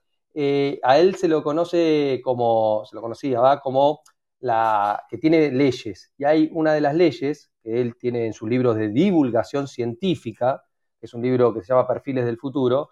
hay una frase, que es la tercera ley de Clarke, que dice, toda tecnología lo suficientemente avanzada es indistinguible de la magia. La dejo ahí, vayan a leer el libro si les gusta, que es un tema de divulgación científica. Me encantó, me encantó para eh, cerrar. Sí, eh, extrañaba la tarea para el hogar del Sí, las tareas para el hogar. Lo, último, Chicos, subió Bernardo, no sé, lo vamos a saludar a Bernardo. Sí, lo Hola, Bernardo. que vino a cerrar la sala. Bernardo, gracias por, haber subido a cerrar la sala. Eh, ¿Cuál es tu aporte? Bien, no, no, no. No aporta. Fue la no noticia la de Bernardo. Quería, quería eh, un dólar. Bueno, eh, vamos a hacer un pase rápido en cada uno, porque, como conclusión final. ¿El hombre llegó a la luna? Que es la pregunta de la sala. Bueno, yo personalmente creo que en el, en el 69, ¿no? Que fue esto. Yo creo que no llegó. Yo creo que sí llegó en algún momento, eh, Con el Challenger. pero me pone muy inquieto saber por qué nunca más volvió. Pero no, pienso que no llegó. Mariano. Bueno, yo tendría acceso. Upa, Eduardo, me estás matando. Yo tendría acceso a, a una muestra lunar de una persona muy interesante. Así que ese es mi comentario. o sea, llegó. llegó, claro. No sé, sí, un tibio. sí, llegó, llegó, llegó, por supuesto que llegó. Ok, ok. Albert. yo tengo, tengo mis serias dudas, la verdad no tengo una conclusión, pero tengo mis serias dudas. Hay un montón de cosas que no me cierran por ningún lado y más allá de que hay justificaciones de todo tipo, como para un lado o el otro, yo estoy más para el lado de que me cuesta creer mucho. me, tengo muchas, muchas dudas, la verdad. Perfecto. No, la respuesta es no. Creería. Ale, bueno, doy por hecho que no. a ver, lo mismo, lo mismo que Albert. A ver, eh, me cuesta mucho hoy en día, me cuesta realmente mucho, después de todo lo que pongo sobre la mesa, eh, que hayan llegado. A ver, eso no quiere decir que tenga que admitir el día de mañana que si me lo demuestran realmente, o por lo menos si podemos subir en un cohete en algún momento y, y se pueda llegar, si estoy vivo, eh, en admitir que me puedo haber estado equivocado. Hoy por hoy. Podemos hacer una vaquita para, que te subas al de chef. No, igual no, no subiría con estos. Subiría el mío, como hizo Agus Picard, pero no al que me fabrique alguien. Bien. Marina. Eh, yo eh, mm, conozco al tío de Mariano que fue el que fue a la luna y creo que sí. Perfecto. Gaby. Serias dudas, chicos. A mí tengo serias dudas. Me cuesta creer lo que no me cierra es eh, por qué no hubo vuelta a la situación. O sea, que es este periodo que fuimos, después no fue nadie, y ahora que tenemos un montón de tecnología adicional, bueno, vayamos de vuelta, ¿qué pasó? Bien, María. Estoy juntando data todavía, no te sé decir. Perfecto. Eduardo. Sí, llegó y hay muchísimas pruebas que el hombre llegó a la Luna y también explicaciones de por qué no volvió, otras explicaciones que tienen también mucha lógica. Es muy caro mandar a una persona a la Luna y, obviamente que un robot es mucho más barato hoy en día, pero sí, sí, llegó, llegó. A ver, me, me, sorry, me parece un disparate pensar que no llegó con todas las evidencias que hay, ¿no? Muy bien. Y Guille, cerrando el capítulo de hoy. Yo opino que si hubiesen llegado a la Luna, sí, desde ahí se verían las tortugas que sostienen a la Tierra plana, por eso no llegó. Perfecto, es de los míos. Dice que no llegó. Bien, Guille. Bueno, estimados, eh, pasamos más de dos horas. Sabíamos que este tema iba a dar para un largo debate. Esto, ha sido la charla conspiraciones. El hombre, llegó a la luna, episodio número 6. Faltó musicalización. Faltó musicalización ahí, Mariano. No, no, no, no, Albert hoy es la, hoy, hoy Albert no la cerramos todavía. Tiene el tema de cierre. Ah. Pero más que nada, bueno, eh, finalmente para decirles que estamos con esta sala de conspiraciones, la idea es pasar un rato, eh, divertirnos, entretenernos, porque de todo esto siempre queda algo. Están los que estamos de un lado, los que estamos del otro lado, pero en definitiva eh, la idea es poder debatir sin agredirse y como dice siempre Gaby, creo que es la que dice siempre, es muy difícil, o, o Mariano también lo dice, intentar convencer al otro. Creo que cada uno tiene su su historieta, su verdad o sus convicciones y bueno, la idea es escucharlo y cada uno sacará sus propias conclusiones. Eh, gracias. perdón, perdón. el martes que viene, ¿qué tema sería, chicos? Más o menos tiene. ¿se estamos evaluando varios temas, pero no quisiéramos, pero nada. Porque, porque bajame el audio, Eduardo. Sí, Eduardo. por favor.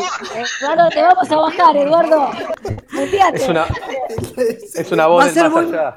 Muy democrático esto, a la mierda. Te vamos a bajar, Eduardo. No sé, te va a salir. No escucha desde lo que pasó, se me conectaron los auriculares.